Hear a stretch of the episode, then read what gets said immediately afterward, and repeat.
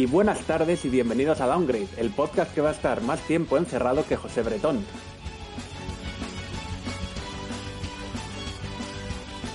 En el programa de hoy, pues como siempre, la verdad es que esta introducción ya empieza a ser como un poco, pues vamos a tener noticias que además vienen gordas y fuertes. Por fin vamos a hablar de la nueva generación con datos, precios, salidas.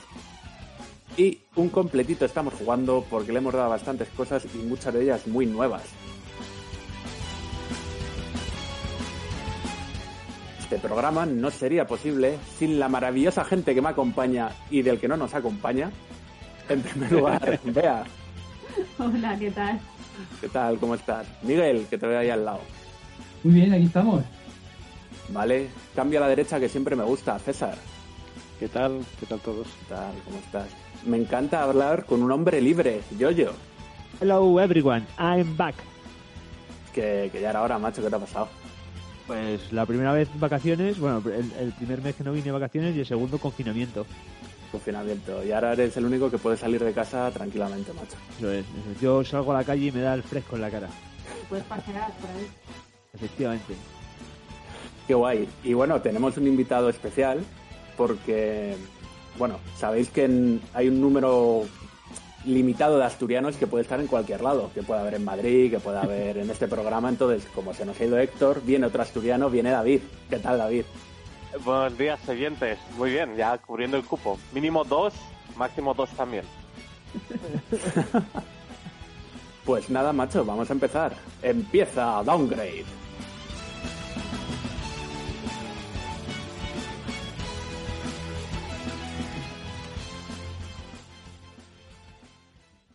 Esta noche abra tu corazón. ¿Pero qué coño? Los Nintendos, Sega, ¡Ya te tengo! ¡Come plomo! Estás escuchando Downgrade, el podcast de videojuegos hecho por gente mayor que se emocionan como niños. Bienvenidos.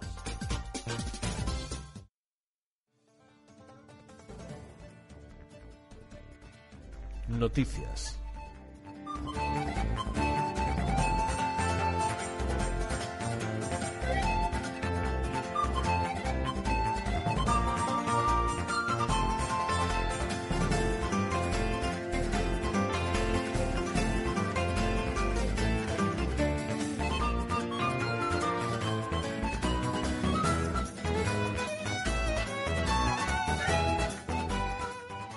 Vale, pues vamos a empezar. Por supuesto, vamos a hacer mención a la persona que está en la mesa, sin, sin- porque sin ella esto no sería posible de ninguna de las maneras, que es nuestro amigo Craig. Que no Greg, macho. Me he confundido antes de nombre. Pobre muchacho. Pobre osito, colega. nombre, me parece una falta de respeto a un compañero. Sí, además la persona más importante del podcast, con diferencia ahora mismo. Ahora, todo. ahora mismo, mira, ni, ni parpadea, está el chaval ahí, atento. Y No- sin no Craig no hay, no hay programa. Sí, sí. De la escena del podcast mundial, de los más importantes. Hombre. Bueno, para el oyente que todavía no se haya dado cuenta, estamos grabando desde casa otra vez. Porque por coronavirus no podía venir todo el mundo a Madrid a grabar el programa. Como yo, yo. Es, es, un, es que dicotomía, soy el único hombre libre, pero no podía ir a grabar. Efectivamente. David también lo tenía un poco complicado. ¿eh? No, David podía venir. Sí, podía coger Es verdad. Sí, Ya, ya lo Luego- Ayuso. Ya lo dijo Ayuso, no. que puedes a Madrid desde Estados Unidos, pero no desde Parla. Eso es. ¿Eh? luego no podía volver, pero ir, sí. Sí. Bueno, Oye, te quedas aquí una temporadica. Va, ¿con qué? Bueno, Con vosotros. ¿para qué? Hay que ir allí a contagiarme. Vale, bueno, pues si queréis, chicos, que empiecen las noticias.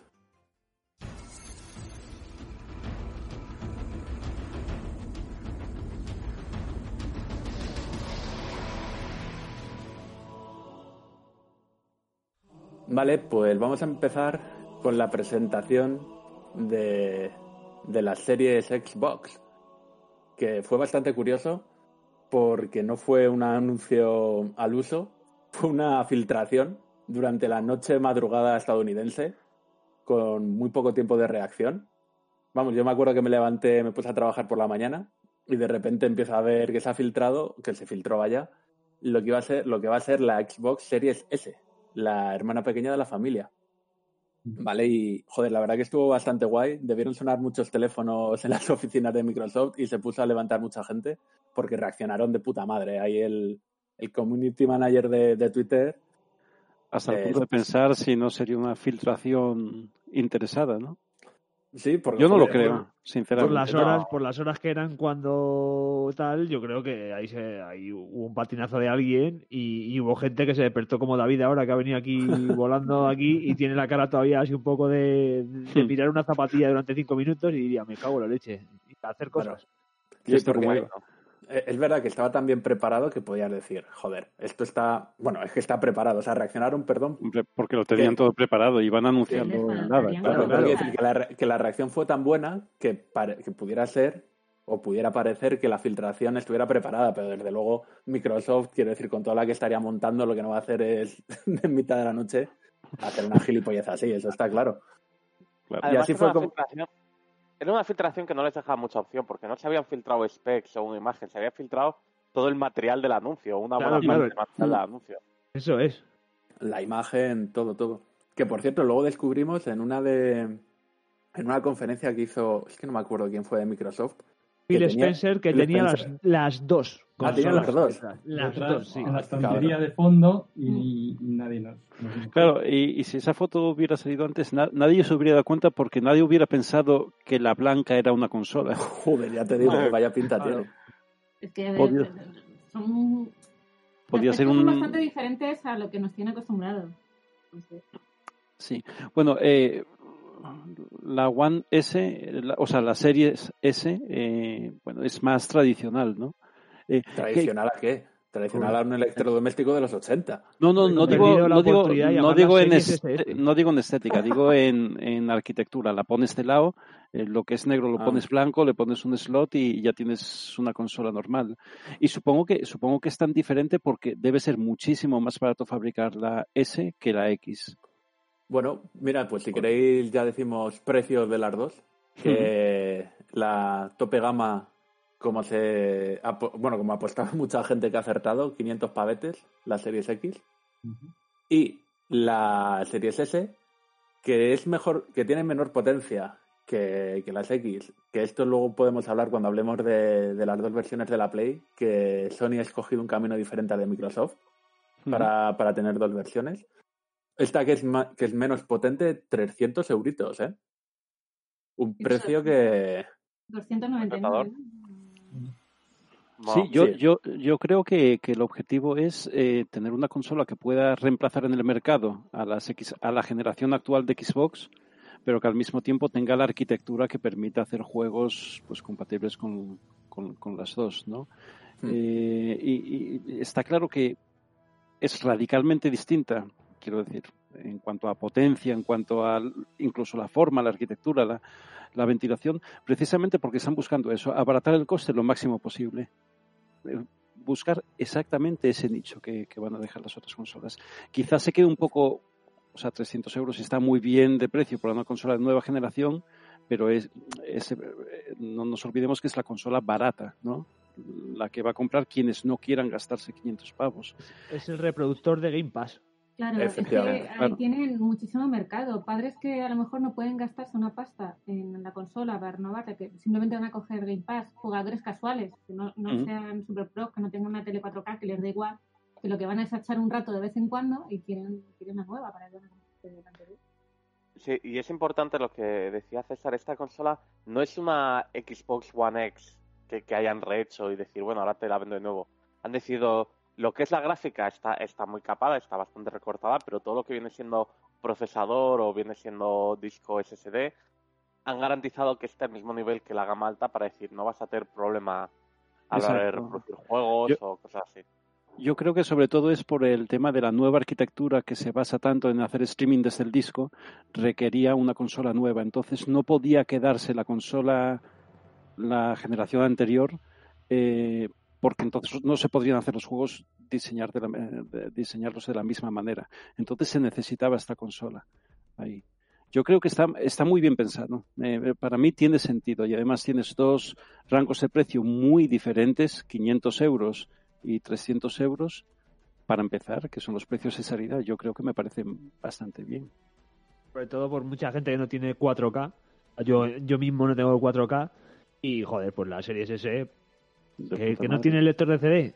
Yo soy un jugador de tradicional y quiero el físico, sí. Pero la gente que juega al FIFA una vez al año, el Call of Duty y todas estas cosas, Sí, lo único que tienen que comprarse es engendro. Lo, lo Eh. siento, a mí no me gustan. No consigo que me guste ni lo más mínimo. Yo no me la compraría por ese diseño. Pero la serie es ese. La, la sí, la serie S. Entonces, ¿qué hacías con la Play 5? ¿Te tirabas de un puente? Luego, luego hablaremos de la Play 5. Hablaremos de eso. Pero la Play 5 la puedo entender un poco más. Esta me recuerda, eh, no sé, a, a- a- de estos electrodomésticos que se, que se diseñaban en los años 70 y tal, tan, tan, Bang Olufsen eh, y, o, o Brown. Pero, pero es que no acaba de cuajar, no acaba de funcionar. Ese, esa rejilla tan grande que ocupa toda, toda la tapa arriba. A mí no me No, gusta. no, y no me La tampoco- buena parrilla uruguaya, ¿qué? Eh? No me gusta. Yo solo estoy midiendo para ver cómo puedo esconderlas en el mueble. Tanto Hmm. esta como la otra. Son muy grandes. las Muy dos. grandes, van a necesitar ventilación, entonces tampoco... las Puedes ahí encajarlas ahí. Mm. Y la, Como- y la X es preciosa. Lo, lo mismo que digo de que la S no me gusta nada, la X me, me encanta. La X es una torre de PC. Sí, Sí, pero Tampoco- mucho más pequeñita, ¿eh? El monolito de 2001. Sí, pero- qué bueno. No Ten en cuenta que mide, que mide dos CDs. No, es como la papelera del Mac, ¿no? Es más o menos Sí, el tamaño, sí. ¿La papelera del qué? del El- Mac. El Mac, el Mac, Pro, el Mac Pro redondito. Pero sí. es Ah. una mierda. que es- viene a ser más o menos. Y luego el mando exactamente igual con un botón más. Bueno, y cambia el D-pad, ¿no? Eh, Sí, por La el- cruce- más parecido al del el- Elite 2. sí. Sí, el, el uno ya también, yo tengo el 1 y el 1 también la tiene ya. Es intercambiable la cruceta. Mm. Sí. Bueno, el Sí. mando siempre es de lo mejor que ha tenido la Xbox. entonces, Es que lo mejor que ha tenido ¿no? siempre. O sea, Muy el mando de Xbox. One es perfecto. Ya te digo, ¿eh? Oye, estaba viendo, a nivel de resolución, la S son 2K, que lo que estabais diciendo antes, ¿eh? Que es que no está nada mal. Quiero decir, porque Eh. a no ser que, que tengas una tele 4K, Claro, no. Pero aún así hay gente que le da igual. O sea, que si tú eres un jugador Claro. casual, depende del tipo de juegos que, que tengas. Y eh, realmente lo que quieres es pasar un rato. O sea, yo qué sé. lo que le doy un poco, por, por darle algún palo ya, a la, bueno, ya estéticamente es el morado, la S, el disco duro es pequeñito para el volumen, para el tamaño de los juegos que, que hay últimamente. ¿eh? Es que estamos hablando de un FIFA o un Duty, el Duty se te lleva la mitad del disco duro, son Sí. 512 gigas y a eso réstale el, el sistema operativo. Pero eh, eh, no sé en qué, en qué. Esto lo escuché en un, en un podcast, yo no sé si fue en el del Pascual, Alex Pascual o en, en cuál. Y es verdad que, que, que lo que dijo, yo luego lo pensaba y digo, es verdad. Esta generación ha sido tan chuflas, estaba todo mal optimizado, Ujú. todos, eh, que para, por lo visto, en los discos duros, para llegar a la información más rápido, tenían duplicadas muchas veces eh, los, los assets y las, los recursos. Mm. Entonces, costaba menos eh, llegar si lo tenías dos veces porque la distancia era menor. Esto, al ser un, un disco duro sólido, eh, llega automáticamente. Sabe dónde está la ruta y hace Sí, pam, y lo sí. coge automáticamente. Eso es correcto, exacto. El chunking de, de- que llaman, ponía eso varias veces. Y luego para la One S, es verdad que tiene menos disco que la One X, pero los juegos van a ocupar menos, han dicho, porque no van a incluir necesariamente todos los datos para hacer el 4K, así que ciertas texturas no necesariamente se van a tener que incluir. Y la otra cosa que yo he visto anunciada ahora es que va a permitir desinstalar partes de los videojuegos. Efectivamente, Por ejemplo, del Call of. Duty. Desinstalar la campaña y dejarte solo el multi una vez que te has pasado Sí, la pero campaña. eso tienen que hacerlo, eso tienen que hacerlo los desarrolladores. Sí, Sí. Entonces, Sí, sí. eh, con el tiempo puede que sea una buena estrategia, pero a día de hoy no sé si el Call of Duty cuando se instales en esa consola vas a poder instalar ese juego y otro. A mí me parece. el, Call of, el Call of Duty le quitas esa campaña y aún así no te va a entrar, porque esa cosa empecé al menos. Sí, yo, yo- yo no Eh, lo quería, no quería localizar tanto el ejemplo, pero es que en particular, cuando tú te instalabas el Warzone, que es gratuito sin tener el resto del juego, el, el juego te pesaba lo mismo. O sea A ver, que- podemos hablar de ese ejemplo en concreto porque no creo que haya un juego hoy en día que ocupe más que el Call of Duty. Es que Red Dead Redemption 2, a lo mejor. No, eh, ¿eh? no, no, no, No. 230 No, no, gigas me ocupa a mí ahora. Uh, ¿qué dices? ¿Qué dices? Claro, ¿Qué dices? claro, es que- 230 yo. Pero estamos locos. Yo lo quité de la Play porque eran 230 gigas y digo, que venga, sí, que sí, que es una Sí, sí, locura, es una locura. Es una locura. Y el tema, eh, quería sacar también el tema de los discos duros estos, ¿a cuánto estaban? Los extraíbles que ha sacado Microsoft. 250. 200, eh, 250, pensé que era algo menos. Pero bueno, 250. 149,99. En España, si eran, lo anunciaron, te parecía menos porque lo anunciaron a 2,29 dólares o algo así. Sí. Mm. Eh, un disco duro de un tera, a ver, eh, en términos absolutos es, es muchísimo dinero. Es, pero sabiendo lo que cuesta esa tecnología, es un precio da- bastante da- ajustado. ¿eh? Pero da detalles. Di por qué es más caro esto de lo que podría ser un Tera, por ejemplo, para un, un- un PC normal extraíble.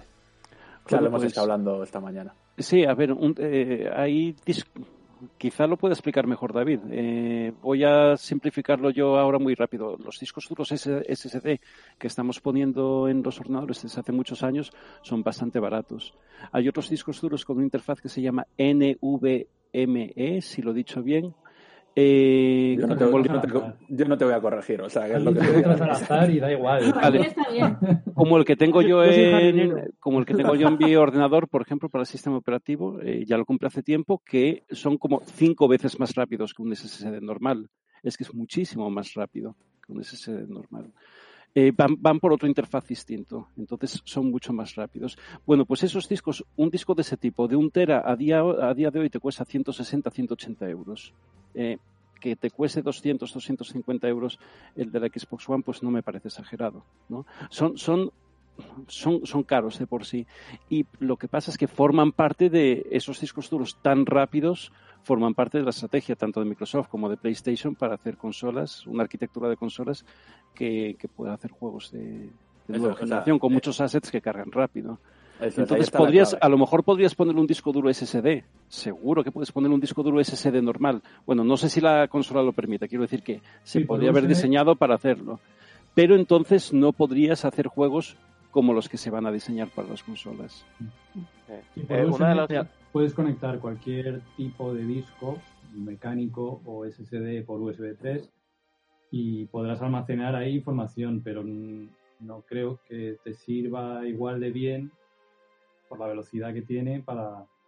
No, no, seguro que, seguro que no sirve, porque los juegos se van a basar en que mucha información que normalmente tendrás, tendrías en memoria en un juego actual, ahora la vas a tener en el, en el disco duro. Pero Eh, esto será como todo, luego irá bajando el precio, esperemos. Eso es, eso es. Exacto. La La tecnología tecnología punta nueva- cuesta dinero. Y luego al año Yo- pues, te cuesta la mitad. Para que os hagáis una idea, hace dos años pagué casi 500 dólares por un SSD de este tipo de un tera. Y hoy en día valen 150.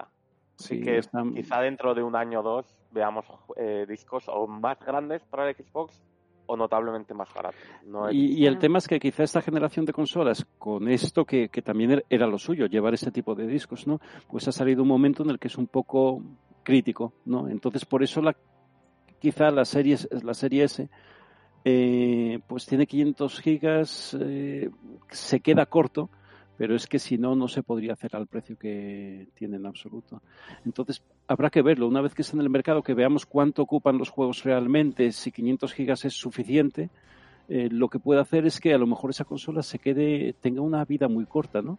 Eh, que a lo mejor dentro de dos o tres años nadie quiera comprar de segunda mano, pongamos una, una serie S con 500 gigas porque, porque no llega. Sí, pero bueno, Habrá si que baja- verlo. Si baja de precio la tarjetita de un tera, pues a lo mejor... diría- Pero a, la, a las series S se le puede añadir disco duro. Sí, Sí, sí, Ah, yo pensaba que era solo a la X. lo estaba No, buscando mientras hablábamos. a los dos. Eh, también se Ah, vale, vale. es otro tipo de jugador, ¿eh? La, la serie S, entonces...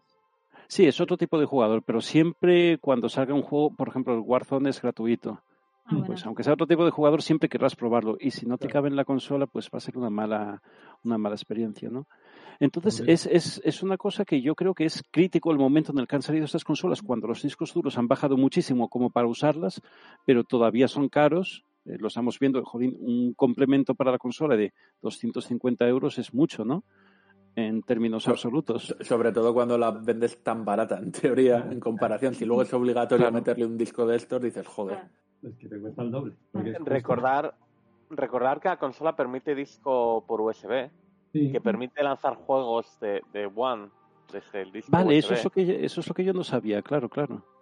Sí, y no, permite pues mover juegos de, de, eh, la nueva generación los puedes mover al disco USB y no los puedes jugar desde ahí, pero los puedes tener guardados para luego moverlos de nuevo al disco SSD de la consola. Pues, pues la verdad es que está muy bien pensado. Sí, sí. Son, digamos que desde mi punto de vista, Microsoft todavía ha puesto poco disco, pero ha intentado hacer todos los apaños posibles para que al menos eso funcione. De, de intentar limitar tamaño de juegos, de intentar Hmm. darte la opción de todo lo que no sea eh, generación nueva en otro disco, evitar descargas. So- creo que ellos mismos son conscientes de que hay un problema de que 512 Sí. no es lo que ven Han ideal. apretado, para los han apretado lo más que han podido. O sea, Exacto, En ese sí. aspecto. Es que Y te vale me lo extraña- mismo que una Switch, ¿eh? Sí. Y, No me- y le pega 3.000 millones de vueltas, claro. E- Efectivamente, claro, claro. Es que esa es la clave. Con Hombre, no te la puedes esto, lle- no te la puedes llevar contigo. Más que Bueno, nada porque pero si alguien te ve con esa consola te pega por, por llevar ese engendro. pero, Por, por lo fea que es, ¿no? Yo ahí, no estoy nada contigo, ¿eh? Pero bueno. La, la llevas al hombro así, ¿no? Como los radiocasetes. los- Antiguos, sí. eh, A ver, yo tengo la sensación, para cerrar eh, por mi parte lo de la parte estética, yo tengo la sensación de que es un tema, en mi, en mi opinión personal, en mi percepción personal, es un tema de un pequeño ajuste. Un pequeño ajuste. No me parece mala la idea ¿eh? de- de- del diseño, pero hay algo que no acaba de La cuajar. que sea blanca ya está. ¿no? Ya. No, o a, lo, o a lo mejor negra, pero, pero un poco más pequeña. Iba a decir girada, no, es un círculo ahora mismo. Pero, pero, pero hay algo que no sé explicar porque yo no entiendo de esto, pero que me molesta, me resulta molesto. Pero bueno, ya lo veremos. A lo mejor eh, luego vemos dentro de tres meses que se ha vendido como churros. No, si Ojalá. venderse se va a vender y luego sacarán los rediseños. Al año siempre van a sacar una nueva versión con algo. Sí, de con el círculo en rojo. diseño, de- Claro. de Ya con- de- con- claro, la, la tuerca de Gears of War. Sí. Uy, ya empieza a gustarme un poco más. ¿A ti, yo Vale. te mola, en plan, como diseñador? eh, como, como. Joder, es que si me meto en este tema no, no voy a poder evitar libre sacar la otra. O sea, Diseñador libre. voy a intentar, voy a intentar ceñirme solo a, a- a Microsoft. A X eso. Dentro de lo que es un diseño industrial y tal, es muy sobria, muy bien. O sea, quiero decir, al final me ha acabado. No me, no me, al principio no me hacía tampoco mucha gracia. O sea, pero claro, eh, hemos visto lo que hemos visto y al final me acaba gustando. Y la, la serie es S, que yo tengo la, la One S, ¿sabes? Y es que es exactamente igual, la región más grande y, y negra. Es decir, no me desagrada. Me desagrada la rejilla negra, vaya. Ah, si fuera blanca, lo que pasa es que se iba a confundir con la One S, normal. Sí, Pero por lo demás- Se parecen un montón. Pero ojo que. Como las reservas falsas. Jeje. Y esas cosas. Pero eso, eso, era, eso era así. Sí, Era falso. fake. Era un fake. Pero coló mucha gente que dijeron la noticia de que se habían, la gente se había confundido y estaban comprando la, la actual consola Joder, Sí. es que... eh, One X en lugar de la nueva. Pero, ese es un tema de- del nombre de la. O sea, luego resulta que era un poco mentira, ¿no? Pero un poco, pero- ¿Cuánto de poco? No, ¿Cuánto quiero decir que No creo, ¿eh? Porque yo, me yo lío. leí, yo leí después que era mentira, pero me resultaba difícil creer que fuera mentira, porque para mí es tan lógico confundirse con el nombre. Hombre, Para mí no es la consola, es el nombre de la consola lo que es. claro, claro. Claro. Exacto. Si, si eso corrió como la pólvora es porque realmente hay un problema con el- los nombres que ha escogido Microsoft. Son Hombre, propensos a la eh, confusión. es que entre Xbox X y Series X, eh, en fin, ¿qué quiere decir? Te puedes confundir perfectamente, vaya, es que no es, vaya. no, no es una tontería. De hecho, fíjate que siempre nos reímos de los nombres que le pone Play, ¿no? Que le pone Sony, que bueno, que simplemente aumentar un número, pero así no hay Pero- confusión, ¿eh? O Pero sea, no confundes, es claro. Así O sea, está no bien. hay... Eh, me he acordado del diseñador que. Hacer un, un apunte. El diseñador que mencioné antes, eh, que, al que me recordaba la consola, se llama Dieter Rams. Eh, he puesto el enlace, a lo mejor lo podemos poner luego por ahí. Y es que si buscas, si buscas imágenes eh, de, de productos diseñados por él en los 70, sobre todo de Brown, radios, exprimidores, y, pero hay, sí, pero hay muchas cosas que eh, parece que el lenguaje de diseño es el mismo que el de la consola de la One S, ¿eh? es, es, es extraordi- extraordinariamente parecido, pero sin embargo no acaba de cojarme. Fue, fue uno de los que inspiró a Johnny Ive en los diseños de Apple, de, de cuando Sí, Apple volvió a sí, sí, hacer sí, ordenadores. haya que mirar porque sea un tema de proporciones. De, de Y- proporción círculo cuadrado o algo así. que, claro, Yo, que- sabe- sabéis mi opinión, y es que, que cogieron al diseñador del Adaptative Controller y dijeron, oye, haz una consola, y cogió el mando, lo cortó y Es ¡hala! igual. Es igual. Oye, no hemos dicho fecha de salida. ¿Cuándo era? ¿11 de noviembre? ¿Puede ser? Bien, ¿no? ¿No, no era bien? Eh, No, lo pregunto en serio, es que no, no lo sé. ¿12? Espera, Joder, ah, macho, fácil. El 10, el 10. El 10. Bien, El bien, 10. perfecto, 10. El Venga, hay una 10. pregunta. ¿Quién, quién va a pillar algo de salida? ¿La Yo. X o la S? Yo no. no, Nadie. Creo que Eh, Héctor. Nada. Héctor la tenía reservada. Claro, y si no Héctor, pides sí. pre-order, olvídate. Todo se ha volado. Ya, ya, O sea, Bueno, pero era por saber. A ver, Sí, nosotros yo- lo sabemos, Tenía pero por lo menos la intención de pillarla de salida. No os olvidéis de que hacemos un programa para otras personas, que, que no saben qué vamos a hacer nosotros. Ya, sé, ya sabemos entre nosotros, ¿no? No, pero me suena que esto ya lo hemos hablado, ¿no? Cuando se lo habló la primera vez que... que lo Sí. No, pero Héctor la reservó este mes, hace unas semanas. Pues, sí, Héctor la, la reservó hace poco. Eh, no, yo más tarde, claro que me la pillaré. Eh, ¿Sí? Me Es gusta. un claro. Sí, sí, lo tengo claro. Digo más tarde, eh, a lo mejor, no sé, seis meses, un año Ah, después, me tocará cambiarla y, y, y- y yo quiero una Xbox One Series X. Sí. Pero a día de hoy Es no que- me aporta nada. Yo es que teniendo PC, tío, siempre pienso lo mismo, que pillarme la el Xbox, meh.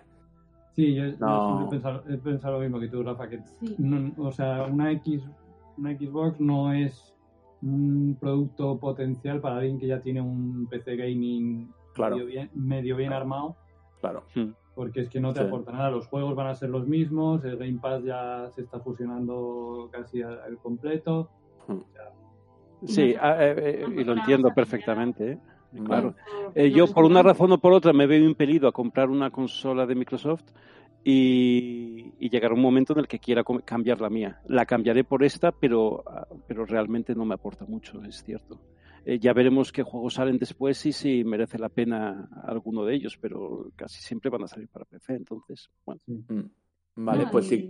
No sé. Digo, nosotros, por ejemplo, que lo que vamos a hacer es exprimir el Game Pass en la que tenemos todo lo que podamos, mientras sigan saliendo bien, buenos juegos en el Game Pass o juegos entretenidos. No, no me estoy refiriendo a grandes producciones, sino juegos entretenidos. Vale. No Yo- cambiar. Pues esto me sirve muy bien para enlazar con lo siguiente, ¿no? Justo os iba a decir que si queréis podemos avanzar. Antes de cambiar a Sony, hablamos un poquito más de Microsoft. Sí, porque justo después de toda esta como una semana después o así, anunciado, anunciaron nada, que se han comprado una cosita así, de un, Salieron de compras. un caprichito de 7.500 millones, que Madre mía, fue chaval, la, madre mía. la compra de Bethesda, Zenimax. Eso. con Y todo. ahí- Y ahí es nada. Y ahí es nada, ¿no? Oh. O sea, se llevan la, la saga de, del Scroll, Fallout, Doom, Wolfenstein, Dishonored, Quake, Sí, que no Madre tienen mía, jueguitos apenas. Esto. Madre mía, ¿eh? todo. La tecnología VR de, de id Software, la- Sí, mil la cosas han comprado. o de- sea, De todo. Y de, y de Tech, Milo del VR, la verdad es que a ver qué tal, ¿eh? Unas gafitas guays para Xbox. Bueno, y Microsoft tiene mucho desarrollo en tema de, de VR, las, ¿cómo se llaman? Windows Mixed Las- Reality. De- Iba a decir las HoloLens y Windows Mixed Reality, todo eso. Pero están más Seguramente- a PC. Bueno, ¿y eso es un PC? Hombre, la One Sí, Series X tiene- ya tiene una cosa para mover las gafas, ¿eh? Ya tiene potencia. Sí, sí, pero hay que decir que molaría que sacasen algo guay de verdad. Y a- vale, aparte, aparte de realidad virtual, ¿Microsoft se lleva algo más esta compra? Claro, sí, yo, yo quería reconducir, gracias David. Se está hablando mucho, por supuesto, de las exclusividades. Que desde luego los juegos en marcha van a seguir como están, pero yo me Sí, imagino que después de gastarte 7 mil millones de dólares en comprar esta compañía, no los vas a sacar en Play.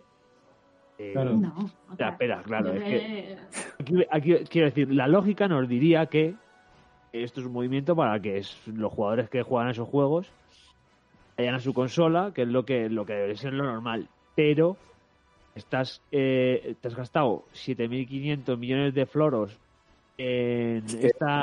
en el- es que es una barbaridad. Es que yo lo, vez que digo, me cortocircuita la puta cabeza. Eh, ¿Vas a perder todo el, el- el- la cuota de mercado para no ganar el dinero que ganabas antes? Es que- Bueno, a lo mejor lo ganas igual. O sea, eso. creo, eh, claro. Bethesda va a dar el mismo dinero que da, eh, presumiblemente va a dar el mismo dinero que, que daba antes, ¿no? O, C- o to- la matriz Zenimax, ¿no? Entonces puedes tenerlo ahí y punto. Y además, pues te aseguras de que siempre vas a estar alineado con los intereses de, de Microsoft. Ahora, yo sí creo que sería una movida. Sean para Play, el dinerito te lo vas a llevar tú. Sea, Pero imaginaros que para Play no está ni el Elder Scrolls, ni el Fallout, el, el próximo, ni el Wolfenstein, No, Doom, no, no. Dishonored, ninguno de esos. Madre los mía. exclusivos que habían anunciado ahora, que tenían unos cuantos. Sí, ahora tenían dos, dos exclusivos de lanzamiento de Play 5, que son el Deathloop. Y el Ghostwire Tokyo. Sí, pero eso, eso no hay problema. Esos, contratos se van a seguir firmados y Esos se mantienen, pero que decían, pues eso, que dos lanzamientos exclusivos, pues que ahora el dinerito se lo va a llevar Microsoft. Que, de hecho, de hecho dijeron que la compra no se iba a completar hasta dentro de un año y medio. Es que hay que, Bueno, hay que buscar mucha, hay que romper muchos cerditos ¿eh? para conseguir Ahí, 7.000 La, millones la de ingeniería fiscal va a Sí. trabajar eh, como, no, como no ha trabajado nunca, vaya. Microsoft no tiene que romper tantos cerritos, tiene cerritos No, muy no. grandes. No, Pero eso es verdad. Lo que, lo que quiero decir es que Microsoft no ha hecho esta compra porque crea que Zenimax es un estudio que monetariamente tenga un futuro económico y diga, no, esto viene bien para mis accionistas y ganar dinero. Ha hecho la compra porque la crítica de Xbox es que no tiene exclusivas. Así que en mi Ujú. cabeza me costaría muchísimo entender el argumento de, de, "Va- voy a seguir vendiendo en Play porque si no vendo en Play no gano bastante dinero con el estudio. No. Y No, escuchado- no, No, no es que no gane eso. bastante, es que voy a Me ganar refiero más. a los exclusivos que ya tiene. O sea, que no es un problema. Esos que ya están vendidos, porque lo va, lo va a recuperar y los que hagan a partir de ahora van a ser para ellos. Sí. Yo- claro. Vería difícil de justificar que sacaran estos juegos en Play, pero oye, igual Microsoft nos que- sorprende que Y no- sería una buena noticia para los jugadores que, que no hay exclusivas. Y no pensemos solo en, en la consola, en la Xbox, pensemos en el Pass, en Xcloud, quiero decir, ¿no? Ujú. Eh, uf, asegurarse de que esto vaya a estar en el Xcloud en el futuro, que, que tú vayas a controlar todas estas Sí, licencias y todo eso. Eso te va, te va a generar ingresos, por supuesto. Pero yo sí pienso que harán una exclusividad temporal en Series X de un año o dos para el nuevo Skyrim, llamado X. A lo mejor no, to- no para todos los juegos, pero para una Claro, mayoría sí no. que sí que habrá un año o dos de, de exclusividad Xbox Series X y luego Play 5 y, y Pro. Y luego a sacar Claro. dinerito. Claro, para rascar un poquito de consolas, vender un poquito ahí durante un año y luego ya saco dinero en los demás. También dependerá un poco cómo vayan las ventas, si está muy desproporcionado, que yo creo que va a estar más igualado, pero bueno. Yo no estoy es tan como en seguro. esta- En esta generación que de repente... Yo creo, yo creo que esta generación la, la- el Microsoft va a arrasar desde el segundo uno, vaya.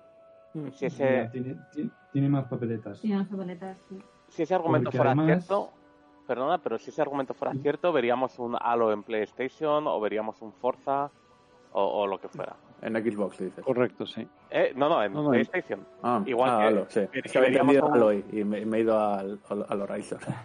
No, veríamos un God of War en, en Xbox y demás. O sea, ese argumento de es para lograr ganar más y sería perfectamente válido con cualquier exclusiva y queramos o no, el concepto de exclusiva existe a día de hoy. Está claro.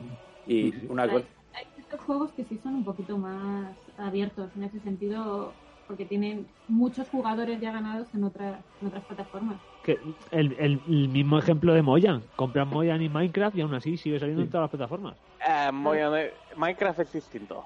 Porque Minecraft es un juego que, que lo que ves muy a menudo es padres comprando Minecraft a los hijos o cosas así. Minecraft no era un vende consolas. La gente no, No, se va a pillar una Xbox por un Minecraft. ¿Tú crees No, que la que gente se va a pillar una cosa que por...? saquen van a ser exclusivas, pero anterior que tenían, yo creo que continuará un poco. Hombre, Skyrim no lo van a quitar de PlayStation 5, pero que veamos el nuevo Elder No, Scrolls en PlayStation, no lo sé. Ojalá, ¿eh? Pero yo no estoy nada seguro. Yo creo, que, yo creo que sí. Saldrá con retraso, pero saldrá. Bueno, Y, y otra... y Espera, y... otra cosita. Espera, espera, Sí, que sí. quiero decir algo de esto. De la integración de todos estos juegos con el Pass, lo que está claro es o que el Pass pega un pepinote de, de mensualidad de dinero o no están en el Pass. O sea, esto, o sea, la cantidad de juegos que, que pueden incluir. Lo de, lo de que el, el Pass va a subir como carrero blanco, lo llevo yo diciendo Sí, sí. un año y medio, dos. Tiene o que sea. subir. Pero escucha, Tiene que subir. con los, Bueno. con los juegos que tiene ahora, a lo mejor no. Pero con lo que en teoría va a tener después de esta compra, es impepinable. O sea, no, no tiene Es que, sentido. es- Habrá- es que era la ah. lógica la que te decía que tenía que subir. Claro. Ah, Pero ah, habrá que Este verlo. mes, este mes ya te dan el Doom, el último. Sí. Eh. Yo tengo Game Pass por años. Y yo también. Ya lo tengo hasta 2023. Yo lo teníamos que haber cogido y no lo hicimos. Nos caduca ahora. Eh, pero, pero bueno, eso de que va a subir, bueno, ya, ya lo veremos. O sea, eh, eh, lo- eh, quiero decir, eh, el- eh, a subir. Sí. a ver, seguro, seguro, seguro que va a subir, por lo menos eh, con el IPC, ¿no? Una, una pregunta, Pero- César. ¿Es, es un ya lo veremos de, de duda o es un ya lo veremos de que lo vamos Es a un- ver? Es un ya lo veremos de duda. Ah, vale. ya- eh, quiero, a ver, eh, me refiero, es lo mismo que Netflix. Si, si hace, si hace eh, 10 años nos hubieran dicho que Netflix iba a tener todas las películas y todas las series que tiene y te lo iban a ofrecer por 10 o 15 pavos, hubiéramos dicho, eso no es sostenible. A medida que vayan metiendo más películas van a tener que subir el precio. Y al fin y al cabo el precio...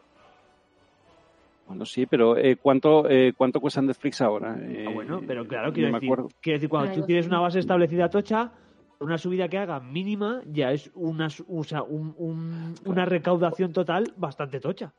Por supuesto, pero quiero decir, Netflix ha subido el precio, pero no ha sido algo radical subido, ni, a- ni No, algo que ni es algo que, que, que- que Claro. ni siquiera se haya discutido Claro, pero demasiado, yo creo, no lo si recuerdo. Tú, si tú pagas 12 euros por la suscripción y de repente te la suben a 40, tú te das de baja. Vale, pero si tú vale, pagas eso 12 es lo que eso es lo que yo creo que no va a pasar Claro, con, es que eso no va a pasar, Pass. eso no va a pasar, pero te va a pasar que de, de 12 o 15 euros que te cobran ahora al mes te lo van a subir a, a 18, el año que viene cuando te quieras dar cuenta estás pagando 22 y dentro de 3 años dices, coño, pues 35 al mes, ¿sabes? No creo, nos emplazamos para dentro de 35 eh, de tres años De 35 años. y Claro, vemos y vemos el precio en, del en Pass. algún lado del drive. Dentro de tres Estoy años, seguro, estoy seguro de que dentro de tres años el precio del Pass va a ser menor de 20 euros. Yo Estoy convencido si de entran ello, los ¿eh? exclusivos de esta compañía, Doom, eh, Elder Scroll, todos estos, vamos, mu- mucha duda tengo de que no suba. Pero bueno, A ver, lo también veremos. estamos dando por hecho como que van a poner todos a la vez. Lo que pueden hacer es ir cambiando uno por otro. Bueno, Porque pero- con esto pero lo vale. que tienen Pero, ento- Claro. es entonces, un catálogo para ir cambiando, ir añadiendo. pero entonces a lo mejor cambia la foto, que es lo que hay ahora, que ahora es todo lo que es Microsoft First Party, va directo al Pass y entonces, entonces cambia la configuración, que también puede pasar, que también lo pueden hacer, que no me extrañaría, es que no, no puede ser que por... Ni, Que no puedes meter absolutamente todo, todo, todo, porque no vendes nada. y sobre todo con esta calidad que se le espera. Pero bueno, Pues yo creo que es nada. negarnos. Si queréis podemos pasar un poco más. Sí, pero solo, solo, solo, un, solo un dato. Eh, el Pass en abril tenía 5 millones de suscriptores, ahora tiene 15 millones de 15 suscriptores. millones, eso es lo que iba a decir yo, que estaba 15 millones de suscriptores a 10 pavos al mes son 150 millones al mes. Eh, 35. Es, eso es ahora. Eso es ahora. Y va a subir muchísimo, lo sabemos. Ha subido, ha- se ha triplicado este año. Eh, estamos hablando de muchísimo dinero, ¿eh? Que a lo Ah, mejor bueno, en un par de no años se pagan Be- Bethesda. Te, te financia muchos juegos, 150 millones al año, o 300 millones al año, que no es descabellado imaginar. Año al O, mes. o 500. Es que no sabemos. mes, Dentro de un par de años puede ser. hablando, ¿eh? al mes, Sí, no es al año, es al mes. Ah, sí, sí, son 150 millones al mes. Eh, está- estamos hablando de, de mil.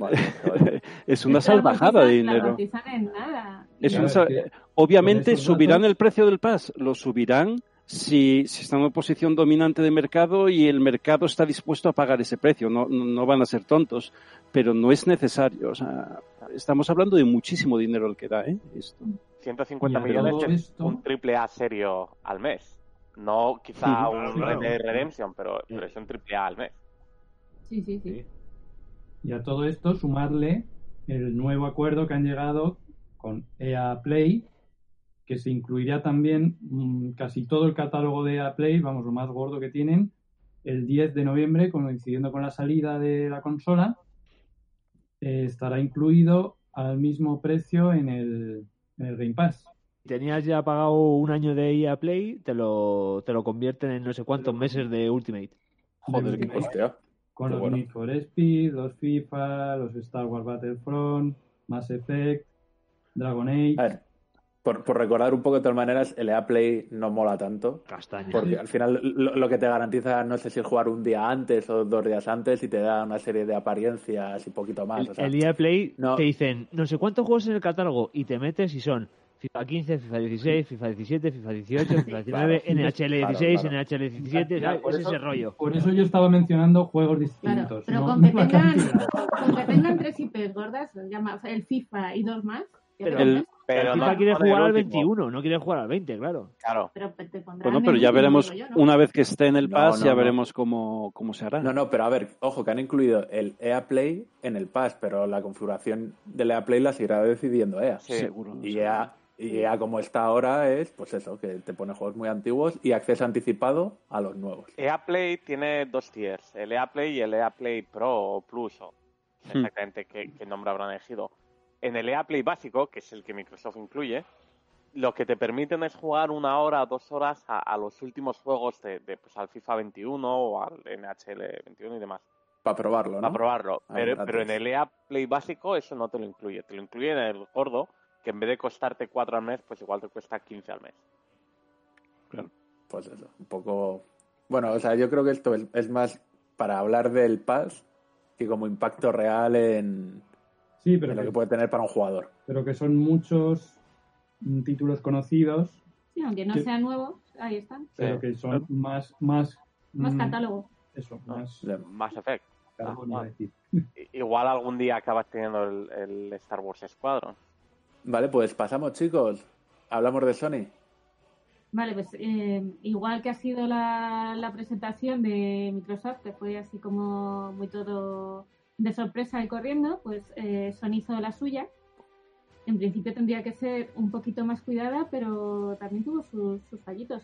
He de decir que a mí me gustó. O sea, no, no me pareció tan, tan mala. El vídeo de presentación me pareció que estaba bien, que más o menos te presentaba lo que te quería presentar, te decía el precio. Y Te decía el precio como, ver, como cosa A positiva. ver, a ver, a ver, Otra la, cosa, la cosa es que eh, el reel que te presenta PlayStation 5 del vídeo, o sea, todo, todo lo que sería el showcase, está de puta madre, pues está de puta madre. a Ahora, mí- ¿qué a mí pasa? ¿Qué pasa? Su, su, su comunicación es tan desastrosa te tira Es por tierra desastre, los 40 minutos de espectáculo que te ha hecho, porque tú no puedes empezar, tú empiezas con el Final Fantasy XVI y a mí me tienes ya tan dentro que ni te lo crees, o sea, estoy empangándome a, a lo loco. Pero lo primero que me haces, antes de enseñarme el logo con el Fénix y la hostia puta, un Fénix, ah, o sea, yo ya estoy, eh, yo le, le tiré la cartera así al pecho al, al de PlayStation desde aquí. Igual. Y luego veo, esto, se está reproduciendo en un PC con las specs de PlayStation 5. ¿Qué mierda haces poniendo eso? Nada más empezar. ¿Eres tonto o, o- o cómo va el rollo? La, la- la verdad por delante, ¿eh? fíjate. Sí, pues es que es eso. O sea, quiero decir, las empresas Joder, que no, es no que paran- como, como no fueran con la verdad por delante y Pero, eso se eh, supiera eh, después. Escucha, tú puedes poner, Bueno, tú puedes es lo que poner, tú puedes poner el logo gigante, ¿vale? Con de Final Fantasy XVI ahí, la hostia. Y unas letras en Arial, eh, ocho puntos, blancas, abajo, una fina línea que ponga esto se está reproduciendo en un PC con las specs de una Play 5. Y no has engañado a nadie, porque eso es lo que hacen todas las empresas. ¿Sabes? Efectivamente. Eh, y- pero no- me la, me la pones en, en Arial Black Bold, ¿sabes? Eh, 72 puntos en mitad de la pantalla. ¿Qué hace? ¿Pero qué hace? ¿Quién es el de comunicación? ¿Un mono con, con un teclado? Estamos locos. ¿Sabes? No puede ser, no puede ser eso. Y luego me presentas el, el Final 16, que sí, que, que me, que me flipa. Y y ya, claro, de ahí empieza, empiezas tú a decir, ¿cómo? Porque después es que ya voy encendido, claro. Del Demon Souls. Sí, sí, yo, yo Demon Souls, todo el mundo, madre mía, el Demon Souls, a mí que me suda la polla, los Souls, el Front Software y su puta madre, o sea, estoy hasta la polla de escuchar movidas de, ay, qué difíciles son, di- difícil es sacarte una carrera en una pública española, eso es difícil, los, los juegos de Front Software están hechos eh, para que sean difíciles. Total, me va a salir en otras consolas, y empecé, ¿pero qué me está diciendo?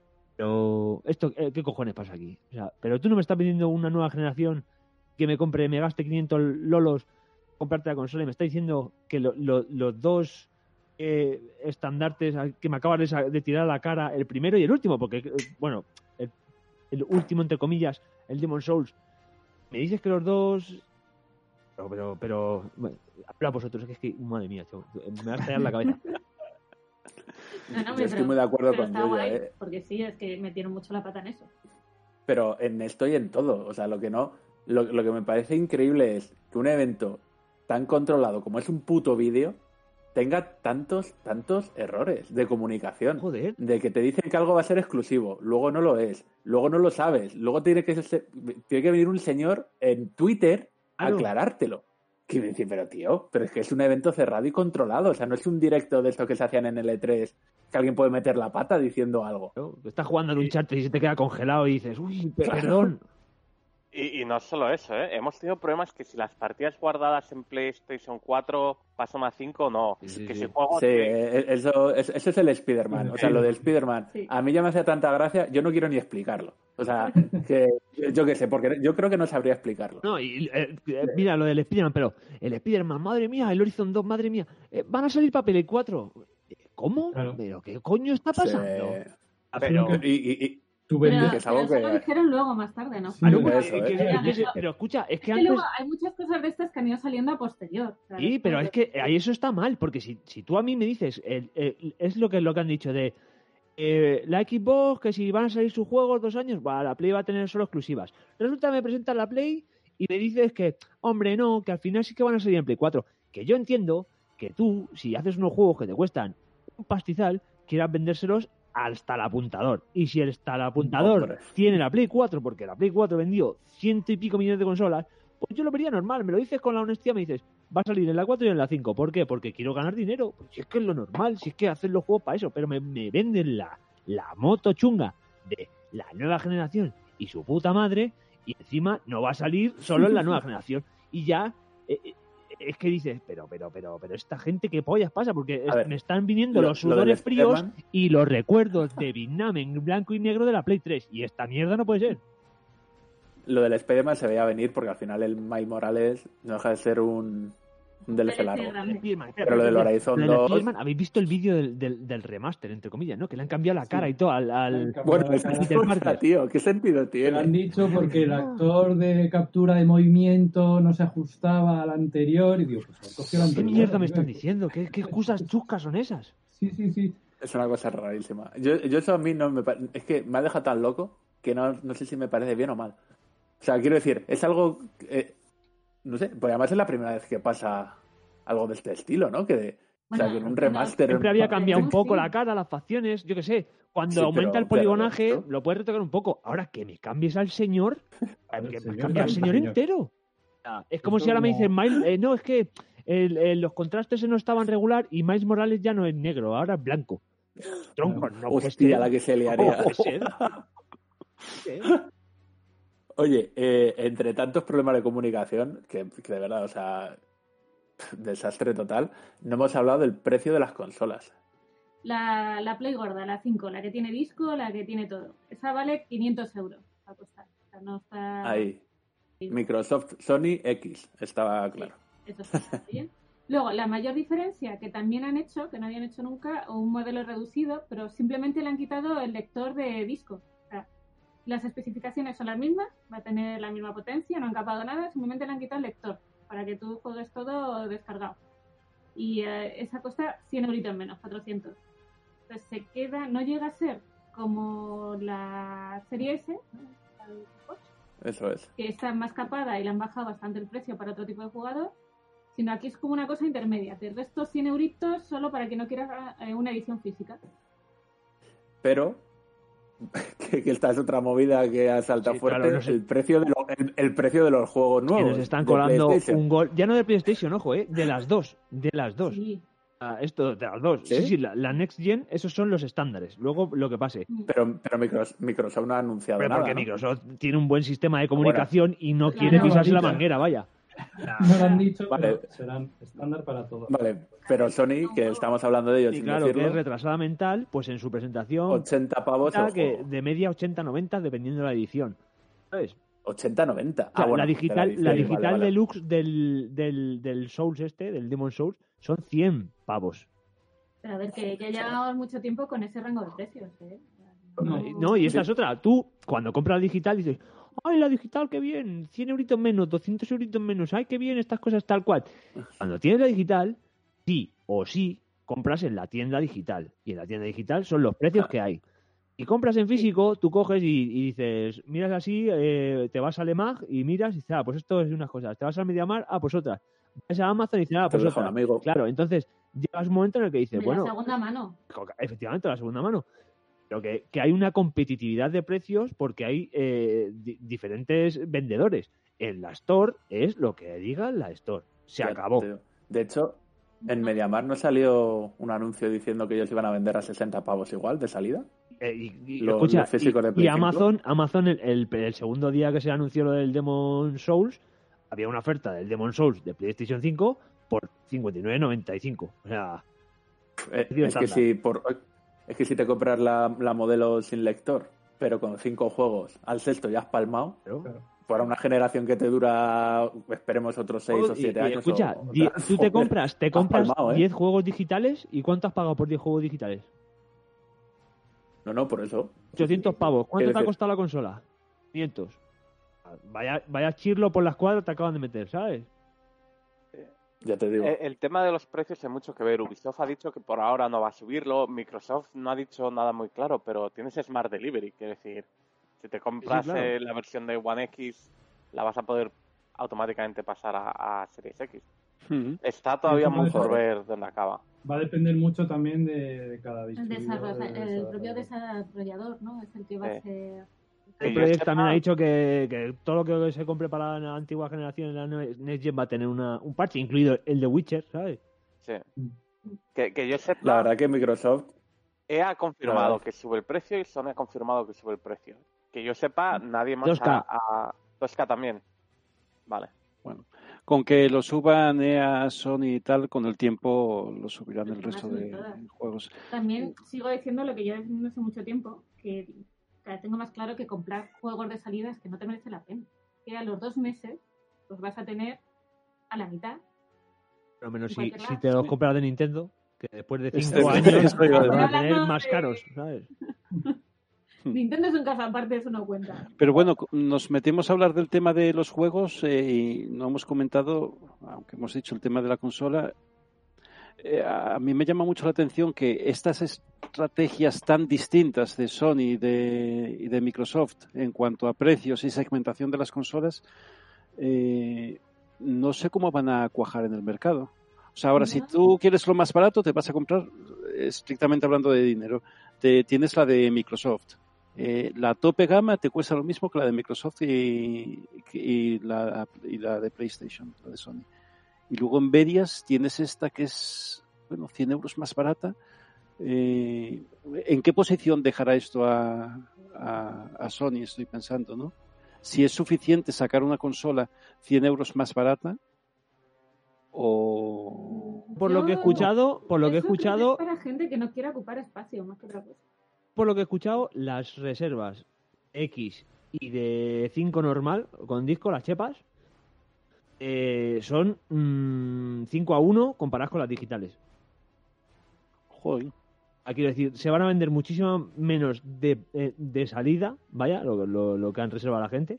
Hay que decir que los que, res- los que reservamos, compramos eh, nada más empezar la generación, somos los, los hardcores. Y los Claro. hardcores eh, venimos de atrás de, de, pues eso, de tener una colección de juegos de Xbox One y de Play 4, que obviamente con la retrocompatibilidad queremos jugarlos y tenemos para jugarlos.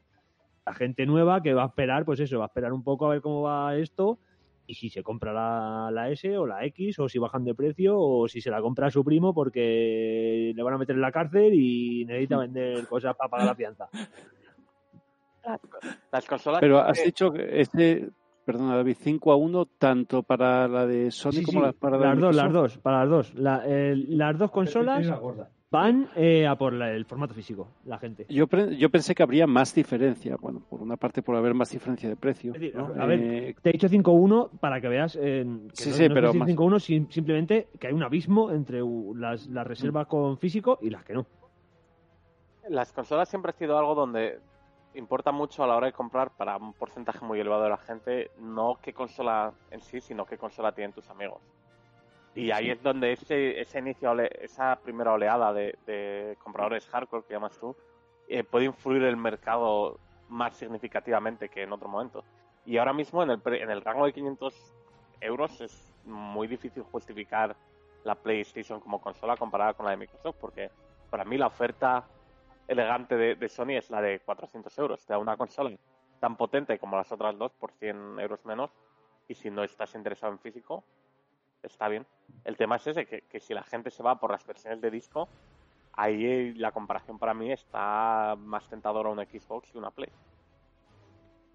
Pero volvemos a, a lo mismo. El- el- por ejemplo, como jugador, el movimiento de, de antes de Zenimax, de la compra de Zenimax. Yo No juego. ah, literalmente me, me puse a repasar todos los juegos que saca el conglomerado Zenimax y yo no he jugado a un juego de, de Bethesda ni de Zenimax en la puta vida. Entonces, claro, yo, yo soy un filo chinaco que flipas. Todas las mierdas que sa- saca la Play son las que al final me acaban molando. ¿Qué hago? Pues me compro la Play de primeras, que luego siempre me acabo comprando la- las Xbox. Lo he hecho en todas las generaciones. Porque mm, la mayoría de mis colegas también juegan en One. Pero como mi, mi hábitat natural es la Play, pues la primera que cae la Play. Que seguramente mm, mm, me gustaría muchísimo, muchísimo, muchísimo eh, el día el día 4, mira, eh, una noticia dentro de una noticia. Día 4 de octubre eh, van a anunciar, porque estamos grabando antes del día Mañana. 4, van a anunciar eh, más cosas de la Play 4, ¿no? O sea, la Play 5. En plan que la van a mostrar así, el diseño real y tal. Yo solo espero, ¿sabes? Que esté la Play 5 en el pedestal ese, esté como girando, ¿no? Una peana y de repente hagan así, ¡tum! se paralice, se le caiga la carcasa y se vea la consola de verdad. Y que no sea ese mamotreto y esa cosa feísima que no hay por dónde Mira, cogerla. Mira, a, a mí es que me gusta. o sea, yo Pero es que eso han, soy- dicho, han dicho que las aletas estas parece que son intercambiables y personalizables. O sea, que tienen, tiene texturas diferentes, que parece un sofá del mercamueble, ¿sabes? Que tiene tiene- piel en los reposabrazos y, y ante en, en Por el... dentro tiene gotelé. No. Tiene gotelé puesto en el plástico. ¿Qué clase de cerebrado diseñador ha hecho eso? me dará un poco igual. Si yo el problema que veo es que a mí me pasa como a ti. Yo siempre he sido de Play por los juegos, pero es que veo que aquí están perdiendo muchos de sus juegos. O sea, la exclusividad la están perdiendo, que era lo que tenía la Play. Ya, Final Fantasy XVI es exclusivo en consola suyo. o sea, Bueno, es exclusivo temporal. Temporal O sea, eso quiere decir que al año... Está confirmado que es temporal porque Square Enix dijo exclusivo. No sé, en Los el vídeo... los que hacen el videojuego- Junto con la letrita que ponía que no era... que no estaba desarrollado en una Play, ponía que era exclusivo temporal. que saldrá en PC. Claro, pero en consola, en consola Con- es exclusivo. Console exclusive, pero saldrá en PC. Eh, Ya, no escucha, yo no me voy a comprar un PC, me voy a comprar consolas. No, Ya, ya, claro, ya. eso sí. es- A ahí ver, está sí. en otra guerra. Eso es. Yo tengo No, no, claro que la estoy- primera que me compré va a ser una Play. Estoy viendo la imagen ahora Los aquí. juegos que me gustan son los de Play. Si, si queréis saber Pero no Final sé. Fantasy, por aclarar, estoy viendo la imagen del anuncio que dice PlayStation 5 Console Exclusive y un asterisco. Y dice Not available on other platforms for a limited time after release on PS5. Así que claramente es exclusiva temporal en consola. Que le den por culo a la Play y a tomar por culo. A ver, si, si yo lo que estoy alucinada es que volvemos al Game Pass. O sea, que han puesto el, el Dragon Quest.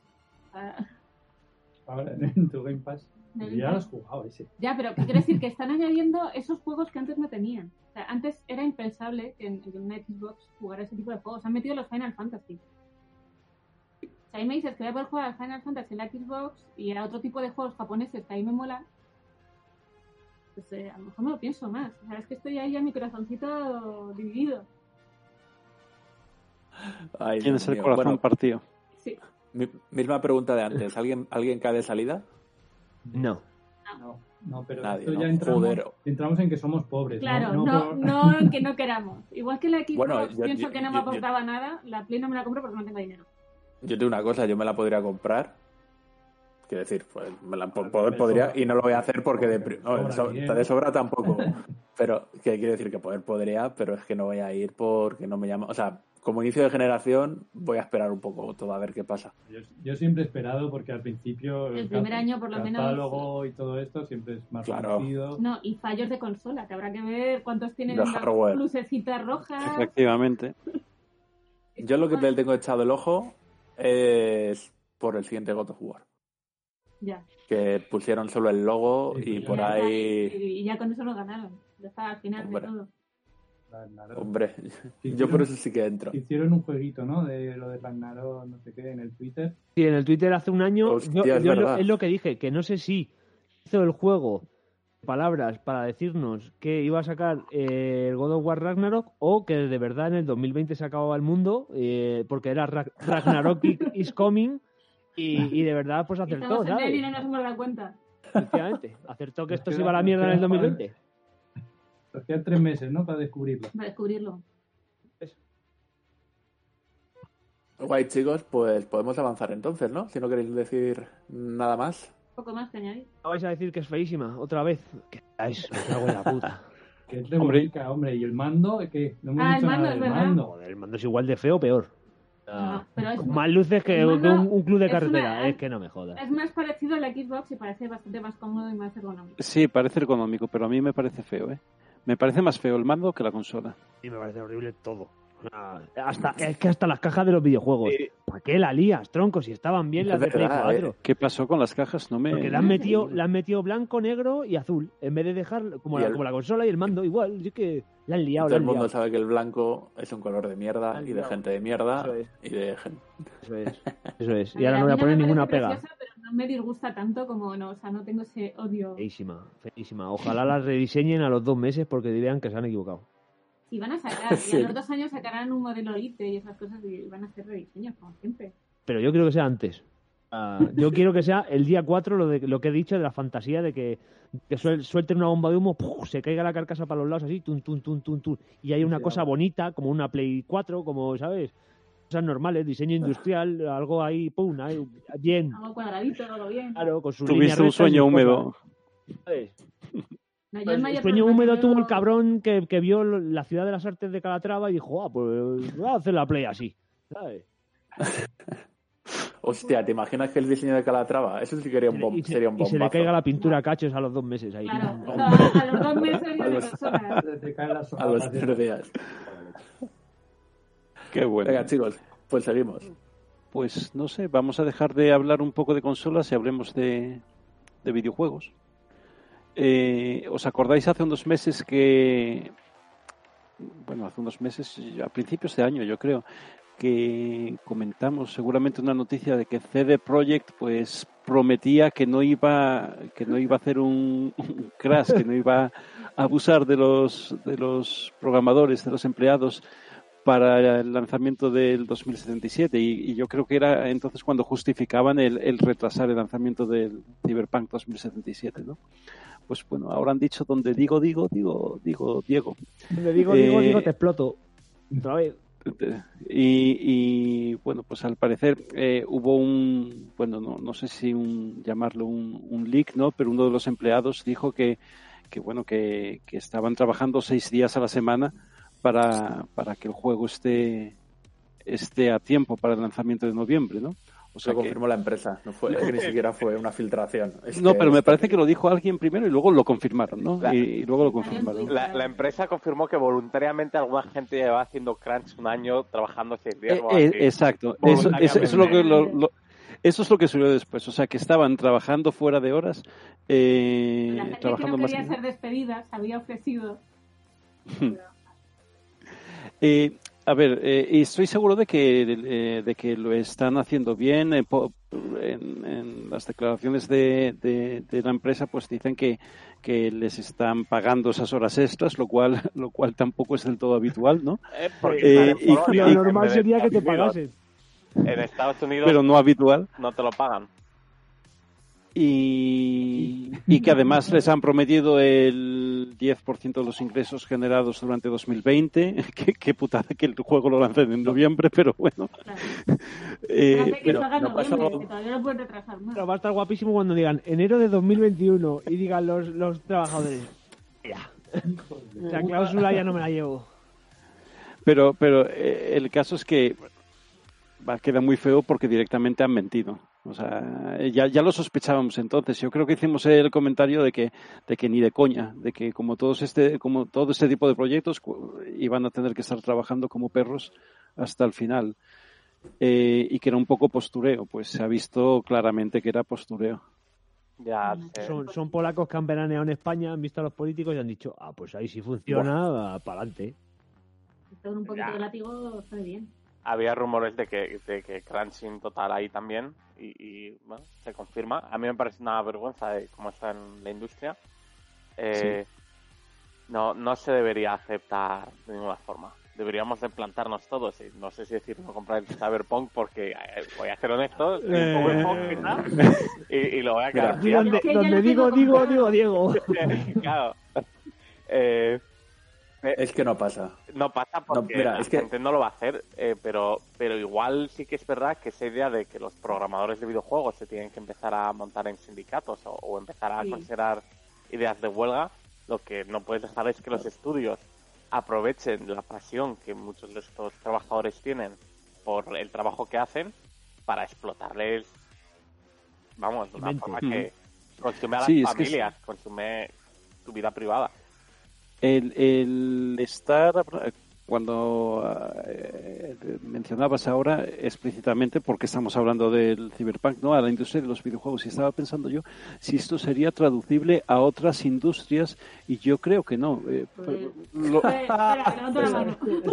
César, No, César, a ver. el por favor, mira, en el mundo de la informática de la consultoría, César. Hombre, a ver, que lo conozco, que lo conozco, pero digo no, eh, que, lo conozco en el mundo de la, de- de- de la informática, pero yo estaba pensando, por ejemplo, en el mundo de, de audiovisuales eh, seguramente sí, pero yo lo estaba traduciendo al mundo al mundo del cine, el mundo del, Ah, pues eh, directamente del cine, real. que es lo que a mí me parecía. Eh, sí, Lo, Sí. mismo, lo mismo o más incluso. O sea, Pero tienes, hay- yo- tienes una sí. fecha de estreno cerrada ya por Warner o por no sé qué, cines apalabrados. Y como quieran hacer un remontaje de algo, se caga. Y tienes que terminar en fecha sí o sí. Claro. como- En cine y en tele. Aquí O sea, estamos hablando varios días en, el, en, el- la oficina, ¿eh? A- No, hombre, a- eh, que, que ya- eh, que lo sé perfectamente, que lo sé perfectamente No, no. En, en la televisión, pero yo pensaba, yo pensaba en el cine, pensaba que en el, en el cine era, era, era más con un plan de rodaje fijo y un plan de producción en el que no te podías salir, no te podías salir de ahí, era, era imposible salirse de rodaje- eso. En rodaje es posible. rodaje no, pero eh, luego Todo la, lo que viene después. la post Claro. siempre, siempre hay crunch. Claro que cada vez es más. Y, No es y solo el normalmente llegan ya sin dinero porque se lo han gastado lo anterior. Claro. Entonces no pueden cocaína. gente. Sí, y básicamente. Esto lo decimos en serio. Hostia, chaval. Me, me, me acordé antes, David, cuando dijiste lo de qué deberíamos hacer los consumidores. Y recuerdo cuando, cuando esto se destapó también en Rockstar por el Red Dead Redemption 2. No vendió Ver nada, incluso en ¿verdad? un... No, no, no, no por eso, sino cómo somos que en un medio con redactores muy de izquierdas, yo flipé las piruetas que se hicieron para justificar que había que comprar el juego. Y, y me, o sea, yo me quedé absolutamente loco. De, quiere decir que incluso nosotros mismos al final es que decimos, bueno, buah, yo, yo reconozco que soy un hipócrita, que, que moralmente debería de, de juzgar con mi cartera, pero reconozco que no lo hago.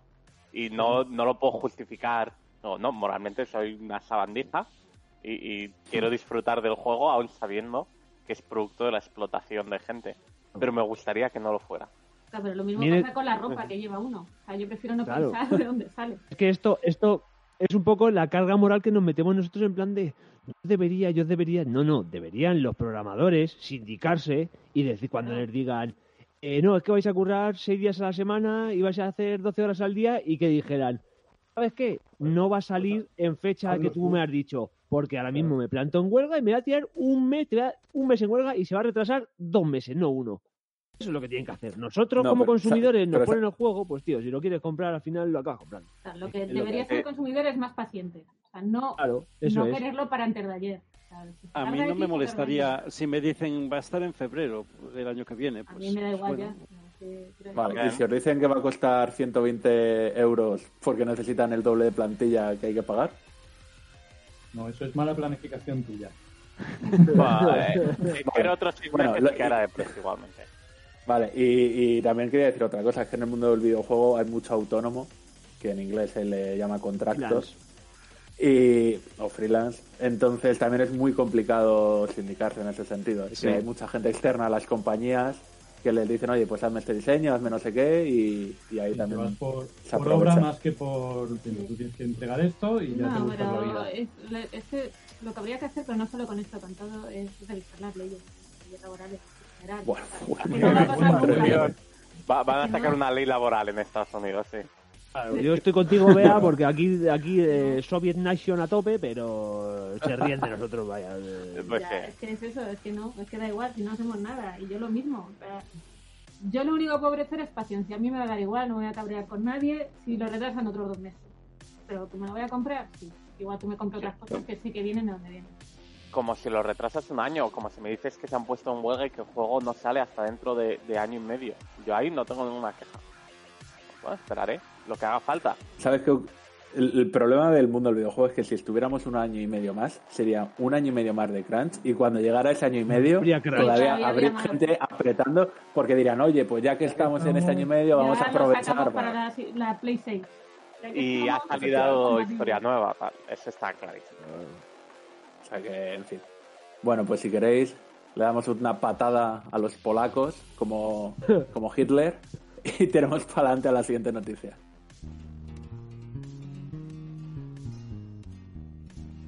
La luna se estaba peinando en los espejos del río. Y un toro la está mirando entre la jara escondido. Cuando llega la alegre mañana. Eh, ¿Os acordáis cuando, cuando Cristóbal Colón descubrió América? Eh, Hostia, que- no me la vi venir esta. Él no lo había visto venir. ¿Qué, qué pasó? Pues que fueron los portugueses, querían un cacho, fueron los holandeses, querían otro cacho, fueron los franceses, querían otro cacho. Pues con el stream es un poco lo mismo, ¿no? Quiero decir, eh, PlayStation, el PlayStation No en stream, el eh, Google con su Stadia en stream, el Xbox con su xCloud en stream. ¿Y quién faltaba? Pues, pues faltaba la, la, la que más pasta tiene, por así decirlo. Eh, Amazon lanza su, cata- su, su, su catálogo, no, su, su servicio en stream que se llama Luna. Ya, ya de por sí me sorprende que se llame Luna porque es una palabra en castellano paladín, vaya. Ah, eh, A lo mejor ellos no lo saben, ¿eh? eh, pero supongo que sí, porque Jeff Bezos tiene familia por, por aquí, por Castilla y León, por lo que se ve, por Palencia, por ahí. Hostia, es verdad. Eh, pues eso, es, es el equivalente Luna a todos estos servicios. Eh, ha, ha empezado con un catálogo de más de 100 juegos disponibles. Se puede jugar en teléfonos móviles, en, en Android y en iOS, a, a través del navegador, en tablets, en PCs, Mac y televisores a través del Fire TV de, de Amazon. Hostia, el Fire TV sigue vivo. Hombre, eso. yo lo uso y Sí, finísimo. Eso es la, la hostia. ¿Sí? Sí, sí, sí, sí. Me va mejor, me va mejor que, que, que la Play 3 en mi habitación. El Chromecast. Ah. Eh, pues eso, que podrá usarse, quiero decir, podrá usarse. Hay que pagar, ¿eh? Esto no es gratis. O- No, no viene en el premium. No metidos No, no, no. Esto, esto cuesta 6, dólares al, al mes, eh, que es un precio introductorio, ¿vale? Para gente que, que elige Amazon. O sea, 6 euros tampoco van a ser, ¿vale? Es una suscripción que la, la- la denominan Luna Plus. Nombre de puticlub, también te lo digo. Yo, si te soy sincero, yo creo que yendo a la yendo por la 4 me he encontrado ese nombre. Segura- seguramente. Yo conozco a gente, conozco a gente que habrá incluso parado. Eh, Luna, Luna prometen- Plus o Luna Plus, Eh, como Disney Plus. Ah, no, Luna Plus, que estamos en, en España y, y No, Disney lo que es hay. Disney Plus. Sí, pero eso es porque te lo ha dicho un americano y van de guays. Ah, eh, prometen una resolución de 4K hasta 60 fotogramas por segundo. Te iba a decir que no me lo voy a creer, pero es que es Amazon, ¿sabes? Entonces, mm, a lo mejor sí que me lo creo. Esta gente cuando tira de músculo, pues, pues tira. Ahora hablamos, ¿eh? pero de, de todas las compañías que hemos dicho, Amazon a nivel infraestructura. Claro, es, es de la que más me lo creo. que- es que, ojo, eh. Microsoft y Amazon son de los únicos que si me dicen algo en plan infraestructuras tecnológicas tochísimas del futuro, digo, vale. ¿Sabes? Porque Google, Sí, sí. Google me lo creería, pero te demuestra que no, ¿sabes? Entonces, También te eh, digo, ¿qué no hay, pasa en no- no hay que fiarse tanto de la infraestructura como de, de las desarrolladoras, ¿eh? porque por mucho Ah, que tú tengas mira- infraestructuras y luego mira, te voy a decir, te voy a el decir, juego, ¿no? te voy a decir eh, solamente así una pequeña miniatura que tengo eh, in, in front of my eyes, ¿eh? Eh, en, en frente de mis ojos. Digo, ahí voy, ¿eh? El Bloodstain, bueno, el Resident Evil 7, Luminis, Overcooked 2, Metro Exodus, Azu, Two Point Hospital, El Brothers, Blasphemous, Grid, eh, A Plague Tale of Two Songs, Sonic Mania, Yoka Lee, el Red Infinity, el Assassin's Creed Valhalla, el Rime, el Shantae. Es decir, aquí te he dicho mm, unos cuantos de, aquí y son eh, juegos mm, entidad, vaya, porque un Metro Exodus, ojo cuidado. ¿Sabes? Para moverlo. Mm, Entidad, entidad tirando abajo, ¿eh? Yo el creo. Resident Evil 7, el Control, el Grid, Hombre, Pero el control y el. Resident Bueno, sí. el Assassin's Creed Val- Valhalla, ay, es el nuevo, ¿no? Pero sí, los de Ubisoft, Bueno, los pero de ojo. Ubisoft también, el Immortal Phoenix Rising este, que es el, el, el que lo han cambiado de nombre y de todo, que es el, el Breath of the Wild de Hacendado, con, con cosas de Grecia. El Watch Dogs Legion y el Far Cry 6 desde el primer día también estarán. No, no, pero es que ahí eh, el tema es que eh, lo que va a permitir Amazon es tener luego como canales aparte que se pagan aparte. Entonces Ubisoft, por supuesto, ha dicho yo voy para allá, pero no va a ser el básico, va a ser el básico más lo, lo que cueste tener el canal, entre comillas, De Ubisoft. Totalmente. Este es el, es el mismo modelo que, que Amazon sigue con Prime Now, con Prime Video en, en Estados Unidos, donde tú tienes Prime Video por ser Prime, pero luego puedes tener el canal de HBO, puedes tener el canal de CBS, puedes tener cualquiera Ah, no de estos canales pagando un extra. Yo, de hecho, HBO y CBS los tengo a través de Prime Video. Y la cosa que yo tengo claro es que, que cuando se ha hecho este proyecto en Amazon, el, el cliente aquí no es somos los jugadores. El cliente son los big publishers. Porque lo que Eso es, es Ubisoft. El cliente es Ubisoft, no tú. Exacto. Lo que tú decías de todo el mundo quiere un cacho, EA o Take-Two o Activision van a querer tener su propio servicio de streaming de juegos y cobrar, eh, que es lo mismo que pasó con Steam. Al principio todo el mundo está muy feliz en Steam y luego dicen, espera, yo quiero un cacho de esto. Y Amazon lo que dice es, te doy un sistema en el que tú vas a poder controlar el precio, la calidad, cuánta gente puede jugar a la vez, porque Luna Plus son dos, pero Ubisoft es solo uno, el catálogo, te van a poder permitir que tengas distintos canales, por ejemplo el EA Play y el EA Play Pro, con distintos catálogos y capacidades, y todo esto es para decirle a la gente, en vez de hacer tu propio sistema, coges el ¿Un nuestro y nosotros, claro, nos llevamos un pequeño porcentaje, o un gran porcentaje, por todo el tema de, de la infraestructura, y, y todo lo tienes ahí. Pues Y escucha, puede ser la mejor de las ideas, ¿eh? porque montar una infraestructura de este estilo, por muy Ubisoft o No, no, no Rockstar puedes, o Take no Two que seas, no puedes. Volvemos, no, no, volvemos claro, a, a lo mismo. Eh, eh, es la, e- la época y la era de los servicios.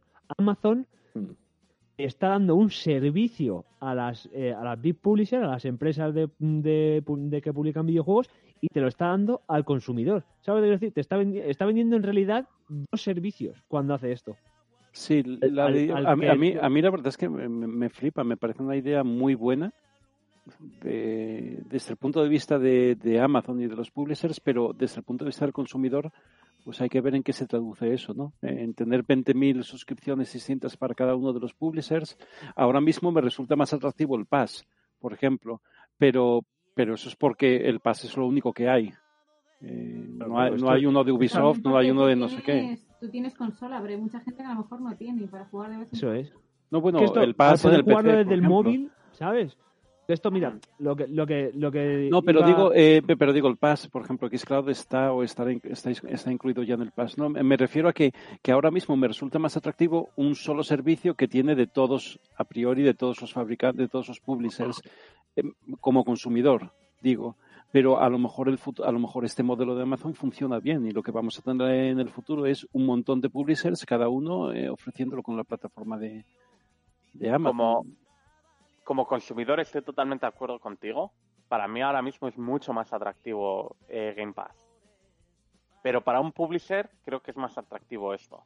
Y me temo que esto va a ser como Steam. En Steam estaba de puta madre hasta que EA y Ubisoft y demás dijeron quiero mi, mi pedazo de pastel, quiero mi trozo de las Américas, como decía Sergio.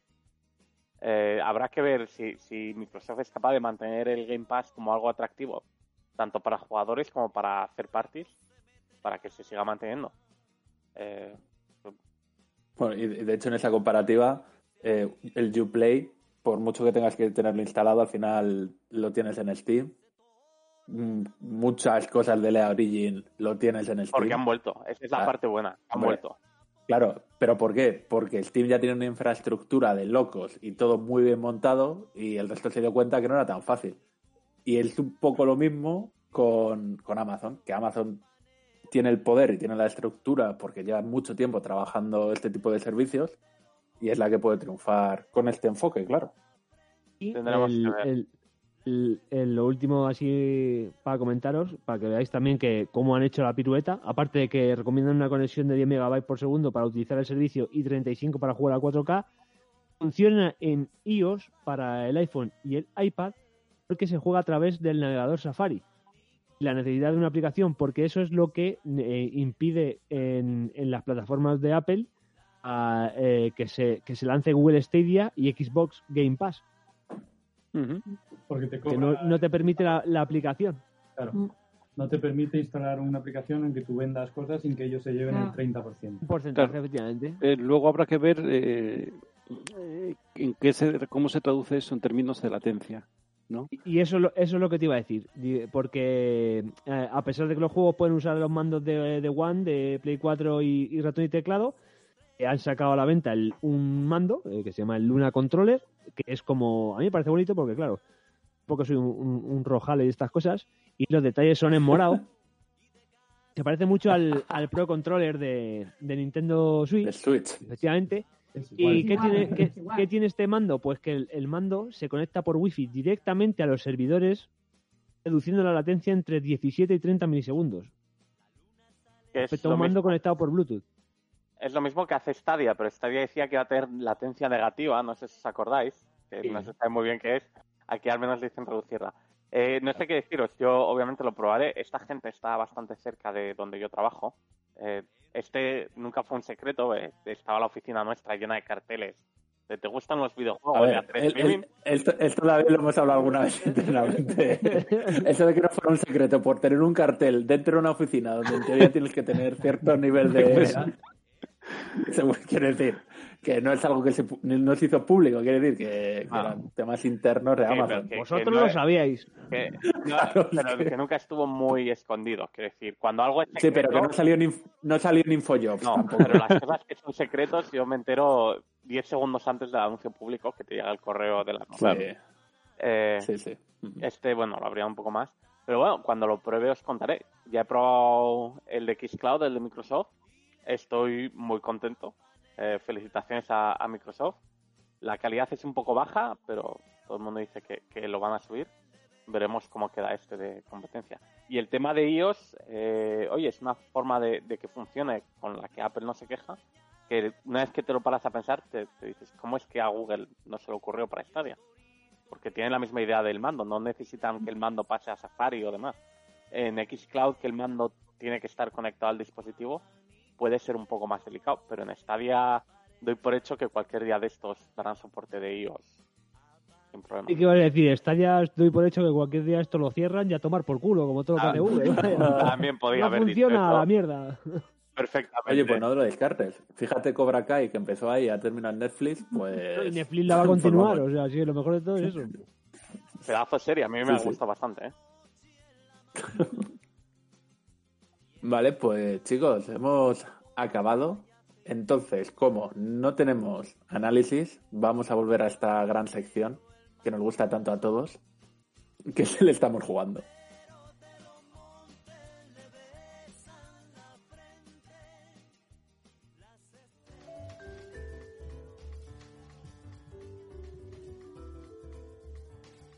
Estamos jugando.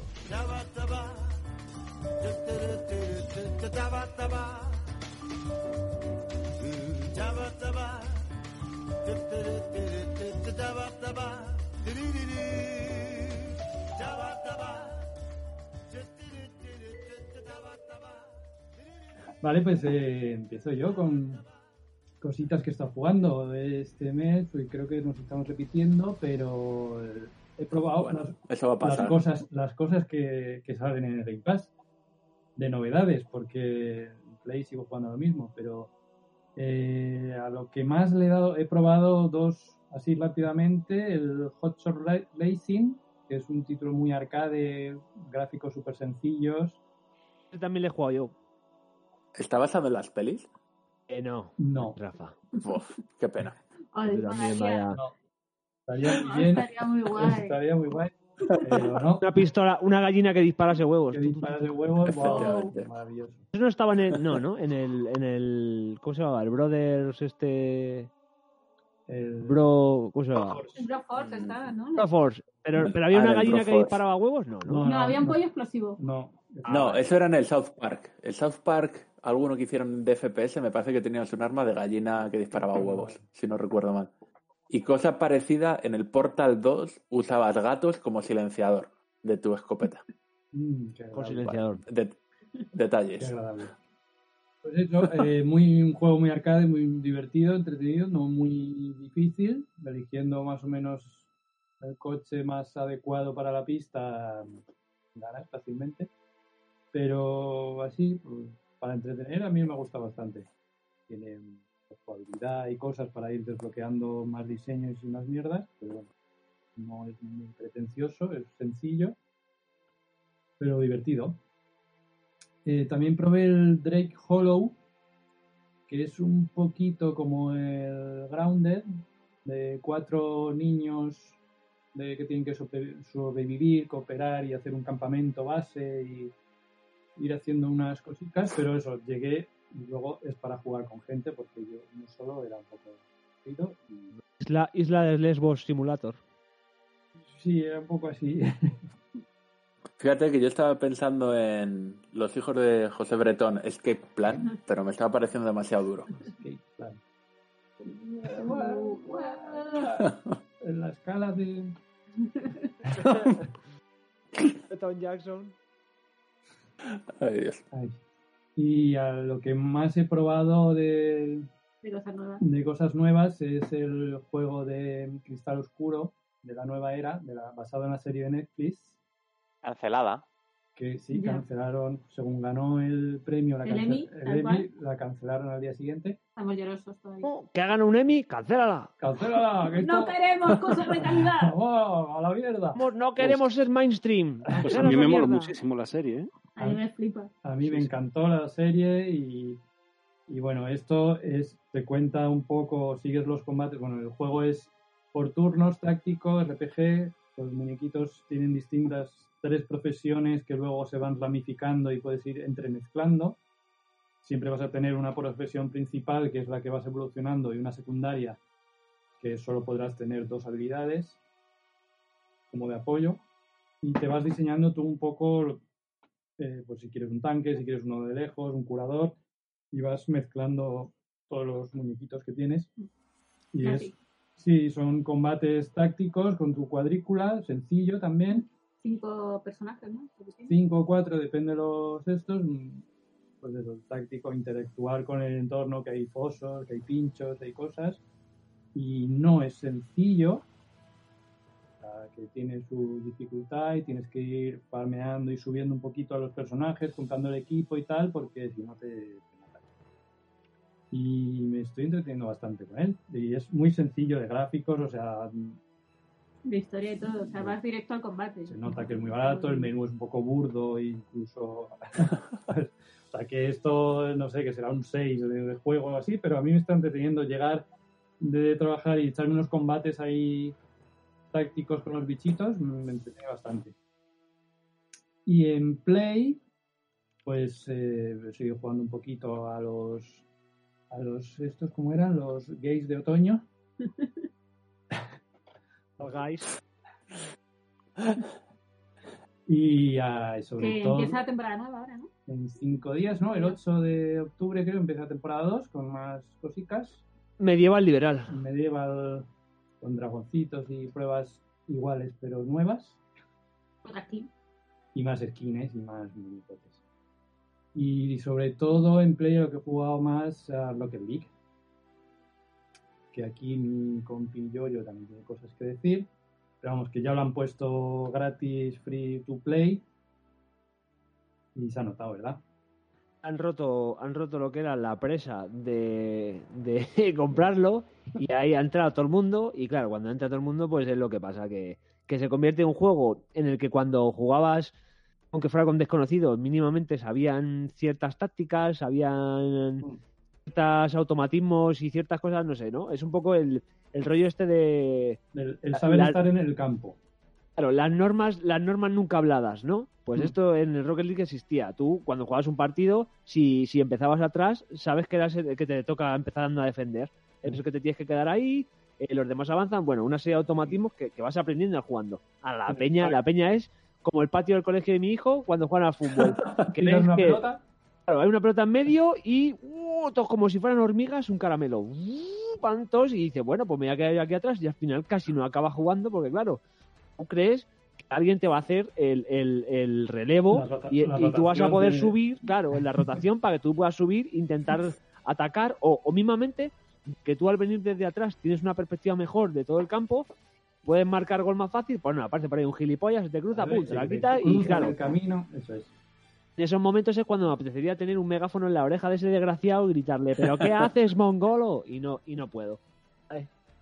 Pero bueno, Porque no tiene, no tiene matchmaking por, por nivel de habilidad. si lo o haces, de si lo haces en o- competitivo y tú, tú juegas tus primeros partidos en competitivo hasta que te, te meten en una división, obviamente ahí el matchmaking funciona y te meten con gente que más o menos funciona, como ha sido siempre, vaya, que, Sí. que yo con el, el matchmaking pues me metían con gente de mi división y, y joder, se nota un montón cuando juegas. Lo que pasa es que ahora al ser free to play, pues ¿qué tiene el free to play? La droguita. La droguita es que vas completando eh, cositas y te van regalando mierdas. ¿Vale? Pues yo estoy en el informal y me, me hice unas cosas para que me dieran las mierdas del Fortnite y, y un par de, de, de cosas más que te regalan, ¿no? A mí me ha caído un coche que se llama Samurai, que es espectacular, ¿sabes? Que flipé. Y, y muy contento, pero claro, muy contento con las cosas que te dan. Luego, con, con los jugadores, pues los jugadores son unos desgraciados y unos asquerosos y no valen para tomar por culo. Te, te tienes que meter ya en el competitivo si quieres jugar medianamente bien. Si quieres jugar medio serio, sí, o tienes que jugar, o sea, de compañero, tienes que tener a alguien conocido. que Claro, y con, y cascos y, a- y hablarlo, ¿sabes? Porque Y es que si no... Y hablar entre vosotros, Claro. porque si no... Luego, ser un free to play también, pues eso, lo de siempre. La gente se te desconecta, tío. Si estás jugando un partido, si llevas palmando 7 a 0, más te da. Estás jugando partidos si ya has perdido, ¿sabes? Es que no vas a hacer que nada. o sea, estás jugando para divertirte, Claro. pasar el Y rato. cuando te marcan un gol o dos, Y no sé quién se ha desconectado, no sé quién se ha... No, él. Eh, bueno, son dos DLCs, uno de la selva y otro de como un mundo congelado que, que aportan ciertos objetos y, y esas cosas, poco más. Eh, alguna alguna novedad en las tiendas. Te ponen como más, más cosas Más objetos. de lotería, Claro. ¿sabes? Para juegos. Tragaperras, tragaperras mal. Ah, Porque en realidad no te cuesta dinero real, pero te cuesta dinero el juego y es en plan cosas aleatorias, tal. Bueno, si- sin más, no sé, no ha estado mal. Eh, he estado jugando, he seguido jugando al NBA 2K20, eh, he ganado dos anillos de la NBA, soy el MVP, soy el puto amo, ¿sabes? Y soy blanco.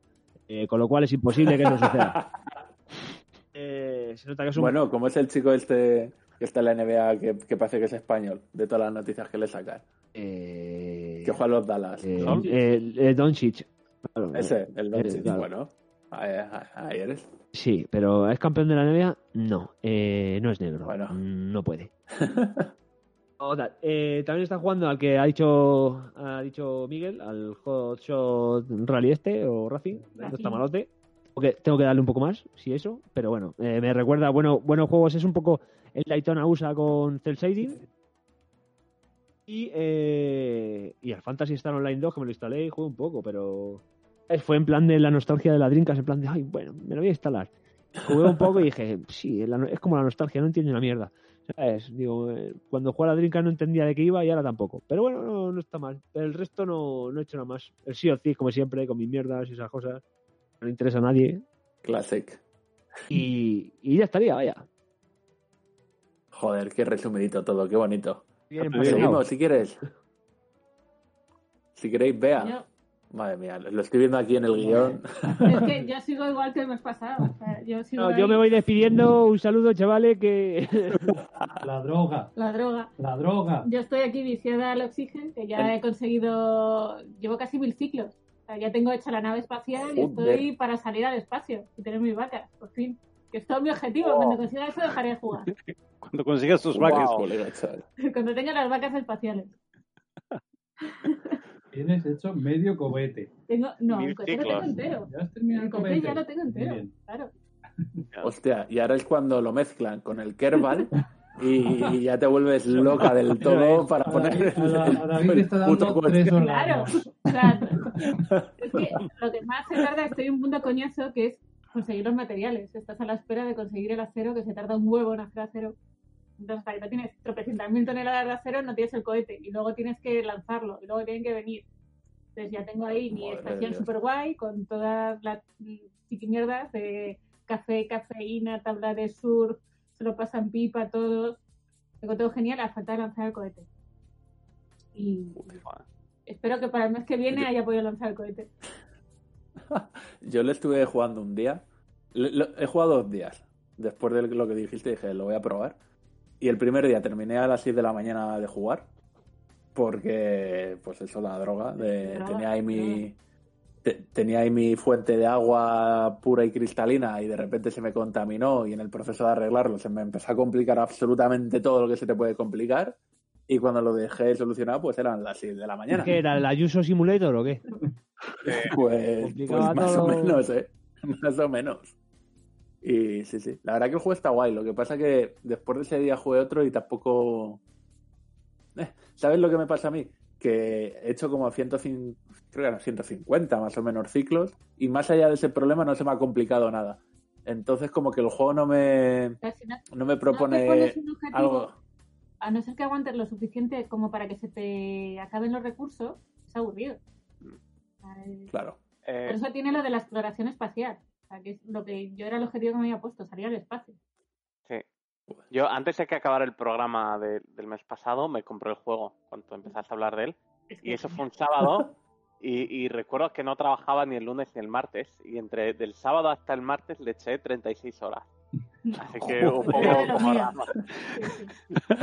Eh, eh, me enganchó mucho. Reconozco que también mi, mi primera colonia murió, no murió, pero todo contaminado y demás. Sí, lo Eh, que al yo final- llamo colapso. de- se colapsa Sí. de que está ya tan hecha mierda que no te merece la pena. Cuando volví a empezar, la de ahora, que lleva ya unos 200 ciclos, iba aguantando bien, empezaba a ver el siguiente pro- gran problema, que era la temperatura. Sí. Que empezaba a notar temperatura todo subiendo, pero, pero otras cosas han salido y, y no he seguido con, con él. Igual lo tengo que retomar. Le tengo miedo. A mí es que estos juegos me encantan. Además, me encanta que se pongan difíciles y lo de repetir una y otra vez, a mí es una, una dinámica que me gusta. Es verdad que he tenido suerte porque estoy en un mapa que tiene prácticamente de todo, que no me había pasado hasta ahora.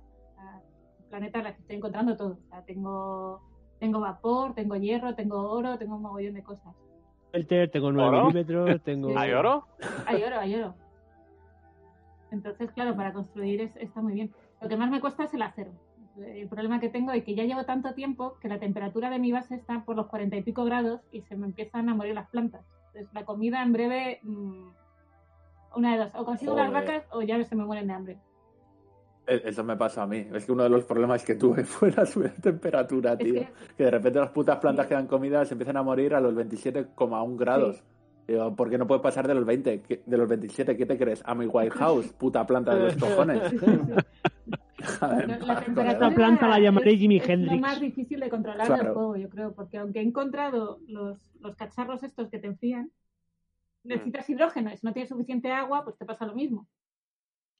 Joder, es que podemos estar hablando de este Sí. juego, se nos Sí, puede ir. Vamos se a nos pasar a otra de cosa madre. porque esto es droga. Ya hablamos eh, el mes pasado, entonces quien no Y, quiera probar. y el mes que viene hablaremos, así que podéis pasar a Hombre. otro. He llegado a los 200.000 ciclos. Bueno, yo, yo he estado, he estado probando el Star Wars Squadrons. eh, 17 minutos, tengo que probarlo un poco más. 17 Escucha, ya puedes minutos. hacer análisis, ¿eh? O sea, Sí, sí, ya, ya, Hombre, ya lo tengo para análisis. A ver, eh, pues ya se me ocurre algo que decir del juego con, con, con 17 minutos, eh, que ya me esperaba de, eh, de- de- en cualquier caso. Y es que eh, nada más empezar el juego, empiezas la, la misión, no acabé la primera misión, obviamente, no, no me dio tiempo, pero es que tardas tanto tiempo en configurar el joystick, que era, que era de esperar también, ¿no? y en ponerte a jugar realmente a ese juego, que no sé si Es un juego que es eminentemente multijugador y, eso todavía, pues eh, el mes que viene a, hablaré realmente de, de lo que va el juego, ¿no? Pero tengo un poco de miedo de que ese juego no tenga tanta atracción como otros juegos tipo el Warzone o otros juegos multijugador que están de moda ahora, porque no es que tenga una curva de aprendizaje, pero es que no es tan inmediato jugar. Tengo mucha curiosidad por ver de, de aquí y de otros amigos los que los que lo hayáis probado y los que vayáis a jugarlo, ¿no? Si realmente engancha. Estoy seguro, o quiero creer, que es un juego que, que el multiplayer va a funcionar muy bien. Pero incluso a mí se me ha hecho cuesta arriba esos 17 minutos. De todas maneras, César, por ponerlo en contexto, tú estás Sí. jugando con joystick y no con mando, que seguramente con mando fuera inmediato. Y segunda parte, tu joystick tiene cincuenta y pico botones. Es que, claro, yo estoy jugando con un joystick de Bueno, 12 sí, pero- y no he tenido No, pero a- al margen, o ¿sabes sea, ya lo había pensado digo? un poco antes de antes de lo del joystick, es casi anecdótico, ¿no? Eh, realmente no lo he jugado. Eh, pero, pero ya había pensado en que a lo mejor exige un poco, eh, por ejemplo, si fuéramos a jugar al Warzone que acabara de salir, nos pondríamos todos a jugar inmediatamente y empezaríamos a jugar todos juntos. A este cada uno tiene que dedicar unas horas por su cuenta para aprender a jugar. Bueno, a lo mejor no, ¿eh? Pero es verdad que lo estamos haciendo así. Puede mejor, ser. No lo sé. Eh, es verdad que un shooter es mucho más sencillo, te coges con el teclado y el ratón y, y tal. Pero tampoco tiene, Pregunta. tampoco es tan complicado. Para gente creo. que haya jugado a los X-Wing y TIE Fighter originales, ¿parte de esas ideas que vienen reflejadas en este juego? ¿Te refieres a eh, energía para los escudos, láser y motor, por ejemplo? Y control de la nave y demás, sí. Sí, sí, es, es eso. Sí. Hay X-Wing también. que tienen en Fighter. común, ¿no? O sea, no- A ver, yo, yo he jugado un poquito más y me pasa un poco como a César. Yo empecé por el modo historia y bueno, tiene pinta que va a ser un poco rollo y que lo que mola de este juego es el online, pero quiero hacer primero la historia. Y he jugado un poquito más y sí que le veo cosas un poco rollo de- del estilo de, pues, digamos que hay una fase que se compone de tres escaramuzas, algo así, ¿no? Y en vez de ser todo como muy que fluye naturalmente, pues terminas una escaramuza y te dicen, y ahora va- ve a este punto del espacio, y vas a un punto del espacio donde hay unos aros por los que pasas, que es como, como Hmm. para cargar el nivel siguiente. Y me parece un poco cutre, tío. O sea, no es un juego que especifica, o sea, no tiene pinta de pedir mucha historia como para no hacerlo fluido, ¿sabes? O sea, no te tienes que cambiar de planeta. Estás todo, es una escaramuza en tres niveles, o tres escaramuzas, vaya. Y, y luego también tiene estas historias de cuando estás en el puerto, que tienes personajes que puedes ir hablando con ellos, ¿no? En el puerto donde están las naves. Y cuando vas a hablar con ellos, está un poco cutre porque hay, hay una, como una pantalla. Sí, es como si no se y hubiera acabado, pero como si no se hubiera acabado en el sentido de, de a lo mejor, como eh, igual que el. joder, O, o- o que está mal pensado de inicio y han dicho, mira, hazlo así. yo, yo, yo pensaba un poco en y- el Sea of Thieves. Y tira ¿no? para adelante. que un poco te sientes un poco falto de contenido estás habituado a algo mucho más denso a día de hoy pero no a mí lo que me llamó la atención es que ayer eh, yo tenía Mm. muchísimas ganas de probar el juego eh, eh, lo precompré lo descargué por la o sea lo compré lo, lo descargué por la noche ayer por motivos varios no pude jugar y, veía en, en el WhatsApp pues venga vamos a probarlo no sé qué no sé cuánto y cuando yo más o menos ya había acabado de currar eh, eh, os a decir, venga, vamos al Warzone. y dije, hostia. Yo, Bueno, pero es que el, el Warzone es un poco. sí, es como una puta droga. Sí, sí. Es un poco la Sí, pero, pero bueno, que me vine un poco abajo en ese momento, ¿no? Y, y- y pensé, y pensé en esto, jolín, a ver, tiene buena pinta el juego, pero a, a ver cuándo empezamos a jugar a él. Yo le voy a empezar a dar duro ya, ¿eh? Yo creo que el próximo. A ver si para el próximo programa. Sí, sí, yo mañana voy a madrugar para hacer en condiciones. Yo, yo lo pillaré. A ver si alguna vez puedo jugar con vosotros. Ole. Vale, pues seguimos, César. ¿Algo más? O bueno, ya has dicho No, Warzone. nada más, aparte de Warzone, ya, se- ya se ha dicho todo con Warzone. Venga, David, dale. Pues eh, vosotros, ¿sabéis cuando vas a bañarte una poza de río que empiezas metiendo el pie y ves que está frío y lo sacas rápidamente y luego lo vuelves a meter un poco para ver si, si sigue antes de tirarte de fondo? Me están flipando, perdonad, vuestras introducciones. Primero lo de América, ahora esto. Y ahora voy a llegar yo y cuando empiece voy a decir un nombre de un videojuego. Ya está. Me voy a sentir mal. Eh, eh, esa ha sido un poco mi experiencia con Fall Guys y Among Us. He estado empezando a, a tentar cómo están las aguas, si merece la pena tirarse lleno o no. Y todavía no tengo una idea muy clara. Yo no sé si, si iré ahí de frente o achantaré y diré, esto está muy frío, no es mi estilo y me voy. Eh, el problema es que en estos últimos días mi, mi tiempo se ha visto comido en su totalidad por, por un juego que acaba de salir en PC, que es Spelunky 2. Mm, continuación de, de un clásico de plataformas que a mí siempre me encantó, que empezó en, creo que fue en Xbox eh, Live Indie Games, una de estas cosas. Y lo primero que decir es que este estudio, este juego en parte está hecho por un estudio español, está hecho por el creador original, pero un estudio español había llevado el tema de- del port, Bleedworks, y ha hablado con ellos para que le ayudaran a hacer este juego, y es una pequeña maravilla. Es Spelunky en su centro, pero han añadido más de todo.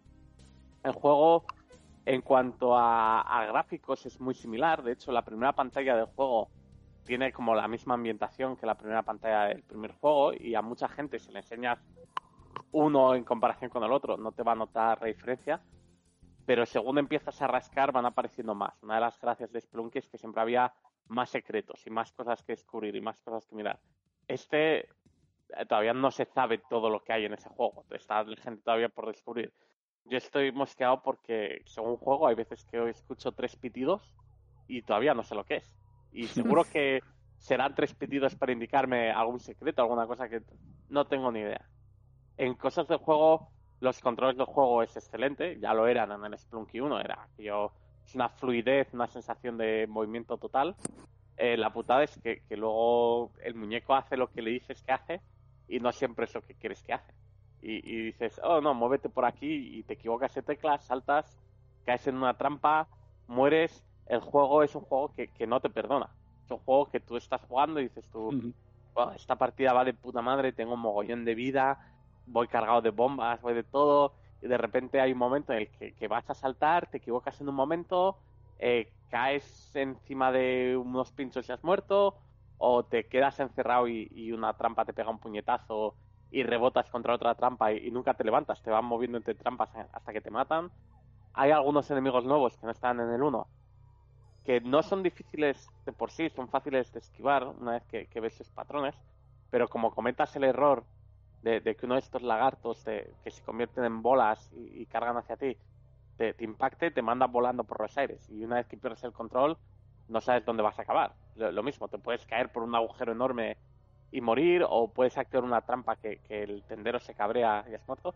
El juego en ese aspecto, vamos, no perdona en ningún momento, pero aún así eh, después de ese segundo de decir de me cago en todo, tal, eh, estás dándole a restar y estás volviendo a empezar una nueva partida, pues es súper adictivo. A mí me está encantando el juego y estoy echando el tiempo sin problemas. Todavía no me he metido a cosas que, que han incluido ahora mucho de, pues, cosas que estaban antes del desafío diario y similares. Estoy simplemente con la aventura y reconozco que muy pocas ocasiones me he logrado pasar del primer mundo, que son cuatro pantallas, muy, muy pocas ocasiones. Eh, puedo decir que son ocasiones porque son dos, pero y, y- y que es de esto de que, que sales en el nuevo mundo y mueres a, a los segundos. Pero el juego es una pequeña joya. Sé que soporta lo que llaman cooperativo online. Estoy esperando que alguien tenga ganas de, de sufrir. Lo, que llaman cooperativo online, ¿eh? O sea, pero lo que llaman.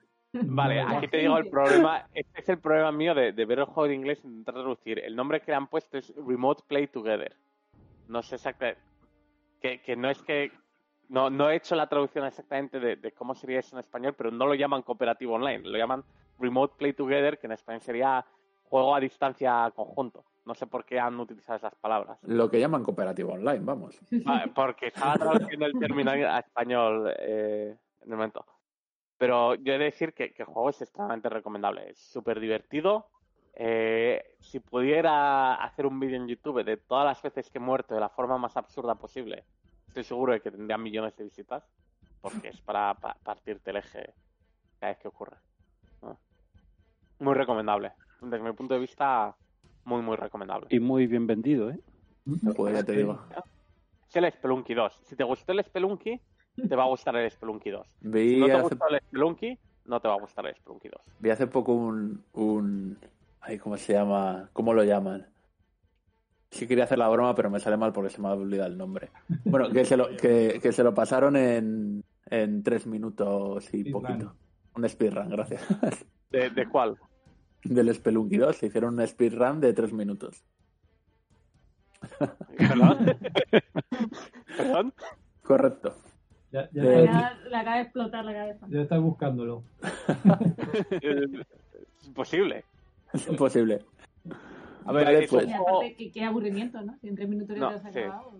No, hombre, a ver, la gracia de este juego es procedural, ¿no? Entonces Sí. eh, va- va- vas cambiando en cada partida. Pero bueno, en una que intentes, a ver cuánto es el tiempo mínimo que me lo puedo pasar.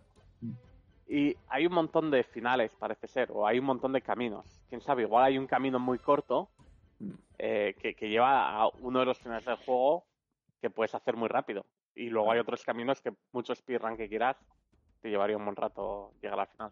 Bueno, a lo mejor te llevan cinco minutos, ¿eh? no, no desafíes a los speedrunners, que son los metaleros de los 80. Eran duros. Reconozco que, que siempre lo hacen más rápido de lo que imaginas. Vale, pues seguimos si quieres y ya terminamos. Yo en este mes le está dando. He estado jugando un poco al Return of Obra Dinn. Y lo, lo que pasa es que no juega mucho, macho. Y la verdad que me gustaría jugar más porque está bastante chulo. Yo lo he probado y al margen de, de la estética tan peculiar que tiene, eh, engancha mucho la historia, ¿eh? Sí, porque al final Que no sé, no sé cuál es, ese dónde está.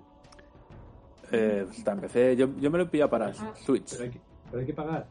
Eh, sí. Sí. A ver, pues te digo una cosa, es un juego que podría estar en el Pass perfectamente, ¿eh? porque es de ese estilo eh, indie y tal. Y al final la historia es, bueno, para el que no lo conozca, como ve ahí Miguel, es un barco que, del que se pierde vista, de, o sea, zarpa un día del puerto y nunca se sabe más de él y al... Un barco los- velero. tipo- Sí, esto está en 1800. Y a los, a los cinco años más o menos eh, regresa y está vacío. Y bueno, tú eres un señor del seguro que tiene que subir al barco e investigar qué ha pasado. Vale, entonces bueno, empiezas a, a encontrar cadáveres y tienes una especie que esto no sé si tendrá trascendencia y la historia, ¿no? O sea, de primeras te llama mucho la atención porque tienes una especie de brújula que cuando la, la enfocas a un cadáver te dice cómo ha muerto esa, esa persona, ¿no? Y la gracia del juego es que tienes que descubrir qué ha pasado, o sea, quién es cada cadáver que te vayas encontrando, cómo ha muerto y quién la, quién la ha matado o qué la ha matado, ¿no? La es resolver ese misterio. Entonces, bueno, pues te van dando pistas, van viendo diferentes escenas que puedes ir entre- entrelazando y está bastante chulo. A ver si le doy un poco más. Y todo eso con una estética que, que son gráficos como si fueran en un ordenador antiguo. Eh, De hecho, tiene son varias- gráficos 3D, 3D, pero están renderizados como si se vieran en un, en un Mac, en un Amstrad, en un MSX, en un Commodore. Tú puedes configurarlo. Eso es, de, de hecho, la- las opciones visuales se llaman así, Amstrad, no sé qué, tal y cual, y, y se ve de forma diferente en función de cómo lo selecciones. Eso no lo sabía, creí que... y- y es bastante chulo. Sí, Obviamente es- ningún ordenador de la época sería capaz de hacer gráficos 3D de ese tipo, porque no son imágenes estáticas. Bueno, y aunque fueran imágenes estáticas no cabrían en la RAM, pero eh, en la memoria, pero ver eso en 3D, ya solo eso, eh, si eres un poco viejuno, ya te, ya te entra la nostalgia, ¿no? Y luego, y luego la historia, a mí me mola mucho. Eso de que seas, eh, trabajes, es que está muy bien hilado. Trabajas por una compañía de seguros y tienes que saber qué pasó. No te, Mm. tienes que extrañar toda la historia. Y le tengo muchas ganas. Solo lo probé, con mi hermano me lo enseñó un, un rato y, y algún día lo jugaré. Por- si alguien no recuerda, este juego está hecho por el de Papers, Please. Sí, Sí, correcto. Lucas, no sé qué se llama. Eh, Lucas Pope. Ese, el Correcto. Pope. Pues a ver si le doy macho. Hola, Lucas Popper. Popper. Pues mira, y hablando de Popper y Popping, al otro que está jugando, que estuve un día con mis hermanas y se habían pillado el Star, el Star no, el Mario Bros. All Stars. Y estuve jugando un poco de vuelta al, al Mario 64, macho. Y me completé el primer mundo, conseguí todas las estrellas y alguna estrella por ahí suelta, la verdad que bastante rápido. Lo que me di cuenta, joder, cuando era pequeño disfrutaba del juego y ahora iba a saco a conseguir las estrellas, me sudaba la polla todo. Que, que, que bueno, que al final es... Que en realidad no quería jugar al juego. No, sí, sí quería jugar por ver y por, por ver cómo había envejecido, porque como ya dijimos, esto al final son ROMs, o sea, es el juego casi tal cual. Y no ha envejecido, la verdad, no ha envejecido mal del todo. Solo jugué al 64, no, jugué al Galaxy ni al, ni al Sunshine. Y lo, lo que es un poco terrible es la, la cámara, tío. Es. Ah, mal, mal. Por ejemplo, otras cosas que por eso decía antes lo del popper, que tiene bastante popping. De hecho, hicimos una broma de popping por popper en el mundo de los videojuegos. Por favor, menos popping y más popper. Y, y bueno, por lo joder, la verdad que estuvo guay regresar a esa infancia que nunca volverá. y no, joder, pero en serio, eh, o sea, el juego, el juego de cuando era del 96, ¿no? Del 97. ¿El Super Mario 64? Sí. 96. Vale, o sea, tampoco hay mucha diferencia. El jugable, más allá de la cámara, sigue siendo maravilloso. ¿eh? Te manejas al muñeco de puta madre, cómo vas corriendo y, y si os acordáis, haces el salto este lateral hacia atrás, cambiando de, de sentido. Eh, en ese, joder, en ese aspecto, el juego está casi como el primer día, ¿eh? Lo que pasa claro, de repente, de aquellas, a lo mejor es que ni siquiera lo, lo analizaba. Pero el primer mundo, por ejemplo, es que es súper pequeño. O sea, no. Que, que- que obviamente ¿no? no ibas a tener un mundo ahora como un GTA. Pero que. Que te das cuenta de, joder, cómo ha evolucionado, ha evolucionado el mundo del videojuego, macho. Ya te digo. Y poquito más, la verdad. No he jugado más allá luego también al, al Warzone y al Star Wars, que ese sí que le quiero dar duro este mes. Pues le daremos. Eh, a- ahora que hablas de Mario, ¿alguien ha mirado el Mario 35, este de la Switch Battle Royale? No, todavía no. Pues vale. Yo no, porque es que ni siquiera tengo el- la suscripción, ¿no? Que es donde te lo dan. Sí. Pues nada, nenos, hemos acabado. Efectivamente. Otro más para saca. Así que vamos a despedir a esta gente maravillosa. Empiezo por ti, que te ve el primero, Miguel. Nada, que nos vemos en el siguiente confinamiento. Joder, a, a- a ver cómo es el siguiente programa, sí. Vea, Ah, lo mismo, que nos, nos veremos así online, porque lo que es en persona, difícil. Sí, está complicado. César, Pues nada, un poco más de lo mismo. David. Yo, mientras esté en confinamiento feliz, me permite volver a veros y grabar el programa. Así que, Joder, eso sí. Así Yo, yo. nos deseas de los virus. Qué cabrón. Yo, yo. Eh, pues nada, eso, que, que se acabe esto para grabar eh, en persona eh, y, y desde aquí, desde este este ¿cómo se llama? este púlpito que me ofrece el programa, un saludo para el mejor grupo, por si, si me escuchan. El love you, chavales, y, y nos vemos en el siguiente. Saludamos también a Craig, mejor oso que ha conocido nadie en la historia. Mejor oso, oso grabador. No, como nada, oso chicos, grabador no, he encontrado nunca uno como Craig. ¿eh? Es el mejor. Y muy bien, chicos. Nos vemos en el siguiente programa. Hasta luego. Hasta luego. Adiós.